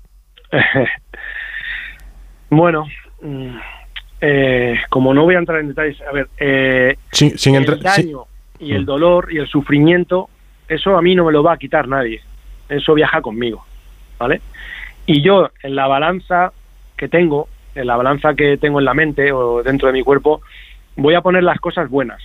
Voy a quedarme con las buenas, porque a mí me han ayudado mucho los presos, el, el pueblo iraní es bueno, y, y lo demás es cosa mía, porque ¿de qué sirve? O sea, cuando tú señalas a alguien con el dedo, tres dedos de la mano quedan señalando hacia ti. Entonces, si yo me pongo a señalar a Irán, lo primero que tengo que hacer es hablar de mí. Y este sufrimiento y este dolor lo que ha hecho ha sido eh, hacerme crecer como persona y como ser humano y intentaré utilizarlo para ayudar a los demás. Allí derechos no hay, porque si no yo no hubiera estado preso. Y ellos lo sabían, que yo era inocente, porque si me acusan de revolucionar el país no, no es espionaje. Entonces, bueno, en este tinglado, en este juego político, no quiero entrar. Estoy aquí, quedaros con lo bueno, que estoy aquí, que voy a preparar otra, lo iré poniendo en mis redes sociales, no sé si la gente las conoce, es mi nombre, Santiago barra baja Sánchez Cogedor, y ahí iré poniéndolo y, y, y, que esto no me, ha, no me ha matado, que esto no me ha frenado, esto me ha dado alas uh -huh. y que voy a seguir, que voy a seguir con mi vida y, eso es lo que puedo contar. Vas a contar en tus redes sociales tus, tus nuevos retos, vas a seguir haciendo retos de este, de este tipo. Bueno, retos, llámalo como quieras, ¿no? Yo lo llamo, pues. Eh, Aventuras. Un sueño, ¿no? Yo tuve el, un sueño, el sueño de salir y, y conocer el mundo, el sueño de, de, de, poder decir, ahí he estado yo. Con este viaje no, con el anterior. Y los sueños están para cumplirlos. Y lo voy a intentar. Tengo muchas cosas en mente, sí. No por Oriente Medio, pero tengo muchas cosas. Mm. Y, y lo voy a intentar porque porque irse a la tumba sin, sin haber eh, cumplido tus sueños creo que es un error y, y, lo voy, al menos lo voy a intentar. Uh -huh. Oye, ¿te enteraste de lo que pasó en el, en el Mundial de Qatar? Eh, ¿Has podido seguir el fútbol allí de alguna manera? O, porque tú eres muy futbolero. Eh, sí, soy muy futbolero, me encanta el fútbol. Eh, de hecho, de hecho este domingo voy a jugar como titular en mi equipo de fútbol. Mis compañeros pagaron mi, mi ficha y tengo mi equipación o sea que me gusta, me encanta el deporte, o sea y, y, bueno, me dejaron me dejaron ver algunos partidos, pero luego me cambiaron de sección a otra cárcel, bueno, en fin, ¿qué te voy a contar? Lo he pasado fatal, pero estoy aquí. Pero ¿y cómo estoy es una aquí. celda allí? ¿Cómo duermes? ¿Estás tú solo? ¿Estás con gente? Hay muchas celdas. Al principio, pues una celda de dos metros. Eh, mis pertenencias eran dos mantas, una para dormir y otra para arroparme eh, un vaso de plástico y una ducha cada tres días, un, salir al patio diez minutos cada dos días, o sea, no sé, era muy, muy extremo. Por eso te digo que todas estas cosas eh, las iré contando como Hmm. buenamente pueda, eligiendo bien las palabras porque no quiero hacer daño a nadie ni que me hagan daño a mí, Hmm. porque quiero continuar con mi vida, como os digo, y, y no quiero, no quiero que me vuelva a pasar esto. ¿Te- ¿Has tenido contacto con la embajada de España en Irán en este Eh, tiempo? Durante el, durante el encarcelamiento, digo. Sí, claro, claro, sí. Sí, sí. ¿Y cómo fue el trato del embajador? El trato del embajador ha sido como si hubiera sido mi padre. Empatía, cariño, amor, humanidad, calor y aprovecho para darle las gracias otra vez desde aquí porque ha sido espectacular. Oye, no sé qué es lo primero que quieres hacer. Es verdad que llevas ya, hoy ha sido tu segundo día aquí, pero los periodistas te hemos hecho tener un día como muy ajetreado, pero en cuanto tengas un poco de calma, no sé qué es lo primero que quieres hacer. Eh, Irán me quitó la libertad, pero me, me, me regaló tiempo a cambio. Ese tiempo lo he utilizado para muchas cosas y una de ellas es aprender a disfrutar del, del silencio y de la soledad, porque si no aprendes a, disfrutar de eso te puede hacer mucho daño. Y otra cosa es a desaprender, a desaprender muchas cosas que no me hace falta acumular, tener y acumular cosas materiales, que no me hace falta. Entonces, para responderte rápido es eh, disfrutar, disfrutar de las cosas más simples, de un café, de una conversación, de un abrazo, de un amigo, porque porque esto ha sido como un retiro espiritual. Me he desintoxicado del teléfono, del estrés, de entonces lo, lo he intentado ver desde ese lado. Sacar lo positivo. raro, ¿no? Pero os contesto así para que me entendáis. Ti- ¿Tienes alguien que te ayude ahora? ¿Un bastón, unas muletas sobre las que caminar los próximos días? Pues tengo a mi amigo Coque, que me ha dicho que me quiere pagar un psicólogo, un psiquiatra, un profesional, y, y a lo mejor lo necesito, porque, porque ha sido mucha tela, ha sido mucha tela. eh. Un náufrago cuando queda en una isla desierta, como la película, pues empieza a hablar con los cocos, empieza, y yo en, los primeros meses, porque fueron tres en la celda pequeña, yo terminé hablando con las hormigas, ¿vale? y a lo mejor lo necesito. Pero vamos, como os he dicho, esta entrevista así un poco por encima porque no hay tiempo, no por otra cosa, no es porque yo no quiera. Y lo demás lo iré contando en mis redes sociales, muy bien explicado para que la gente se entere bien y para y a continuar que la vida que la vida sigue, que no sea que no se acaba. Pues nosotros estamos muy contentos de que estés ya aquí, eh, en tu casa, eh, en tu país, y te vamos a dejar ya disfrutar de ese silencio que, te está faltando, es verdad, en estos días, porque, bueno, pues porque estamos todos muy impresionados con tu, con tu historia, la verdad. Ya, ya lo estábamos con tus retos, pero claro, pues ahora, imagínate. Muchas gracias, Santiago, por eh, contarnos pues cómo has vivido estos 15 meses y tus emociones estando aquí. Vale, pues muchas gracias a vosotros. Un abrazo. Chao. Un abrazo. 1 y 27. Bustillo. Mañana se completa esta jornada 19 a las 5 de la tarde Osasuna Almería, a las 7 y cuarto Sevilla Atleti Bilbao, partido con ausencias notables, en el Sevilla no está en Nesiri, en el Atleti no está Iñaki Williams, los dos marchan a la Copa de África y es curioso esto, se ha quejado de ello incluso Quique Flores, en Nesiri se va porque tiene que jugar con Camerún, pero hoy Kraft ha jugado con el PSG la final de la Supercopa francesa. Y el domingo juega Onana con el Manchester United. El domingo, un día antes del debut. Y hoy se han tenido que marchar ya jugadores eh, como en Nesiri hacia la Copa de África. Pero en fin, mañana el Sevilla Atleti Bilbao a las 7 y cuarto. Y por cierto, hablaba de el PSG, ha ganado hoy 2-0 la final de la Supercopa de Francia al Toulouse. Es el primer título de, De Luis Luis Enrique, con un gol de Mbappé que por cierto ha sido el mejor del partido. En la Euroliga ha ganado el Barça al Real Madrid, que era el partido estelar de la jornada. Barça 8-3, Real Madrid 7-8. Es la segunda derrota del Real Madrid en esta Euroliga. El Valencia ha ganado 9-3-8-8 al EFES de Estambul y el Basconia 7-5-7-3 al Panathinaikos. El Real Madrid primero con 16 victorias, el Barça es tercero con 13. El Villarreal ha roto la cesión que tenía con el central italiano Gavia, que regresa al Milán, y el Getafe ha conseguido la cesión de Ilaikis Moriba, que estaba en el Leipzig alemán. Mañana a las 9 y media juega Nadal, octavos de final del torneo de Brisbane. Y ha perdido hoy Djokovic, jugando en Perth, en Australia, Y con problemas en la muñeca. en el brazo y en la muñeca derecha, y ha perdido con el australiano. Cuidadito, que si Alcaraz gana el Open, o sea, el Gran Slam de Australia, recuperará el número uno. Es verdad. Pues hoy ha perdido, como decía Djokovic, con Alex de Miñaur, uno de los ídolos australianos. Y ahora te hablo del 11 del año. Pues conocemos los 23 candidatos a 11 del año. Hay 7 jugadores del actual Real Madrid. El portero Courtois, los centrales Militao y Rudiger, están a Bellingham, Modric, Valverde y Vinicius. Solo un jugador español, Rodri. Un exjugador del Real Madrid como Benzema y cinco delanteros de renombre, Messi, Cristiano, Haaland, Mbappé y Harry Kane. De ahí saldrá el 11 del año que ya conoceremos. Y para despedirnos, nos ha buscado Frasque una canción de Antonio Orozco con Luis Fonsi, que se titula Mi héroe, que le viene muy bien a Santiago Sánchez, que hemos escuchado ahora. Sí, ha sido muy impresionante hablar con él, ¿eh? Así que desde aquí te mandamos un abrazo. Pues a él se la dedicamos. y a vosotros también, ¿no? Y a Nacho Arias, que va a empezar ahora en Onda Cero Nadie es Perfecto. Claro. Hay que bueno, bueno, nadie perfecto. Eso dice sí, Nacho, ¿no? eso dice Nacho. sí eres Yo conozco, no, no, yo solamente conocí una persona perfecta, era mi abuela, que en paz descanse, pero porque se llamaba perfecta. bueno, eso sí. Si alguien se acerca, yo lo escucharé de camino a casa. Hasta mañana a las once y media. Se pueden llenar los siete mares de valientes. Radio Estadio Noche. Rocío Martínez y Edu Pidal.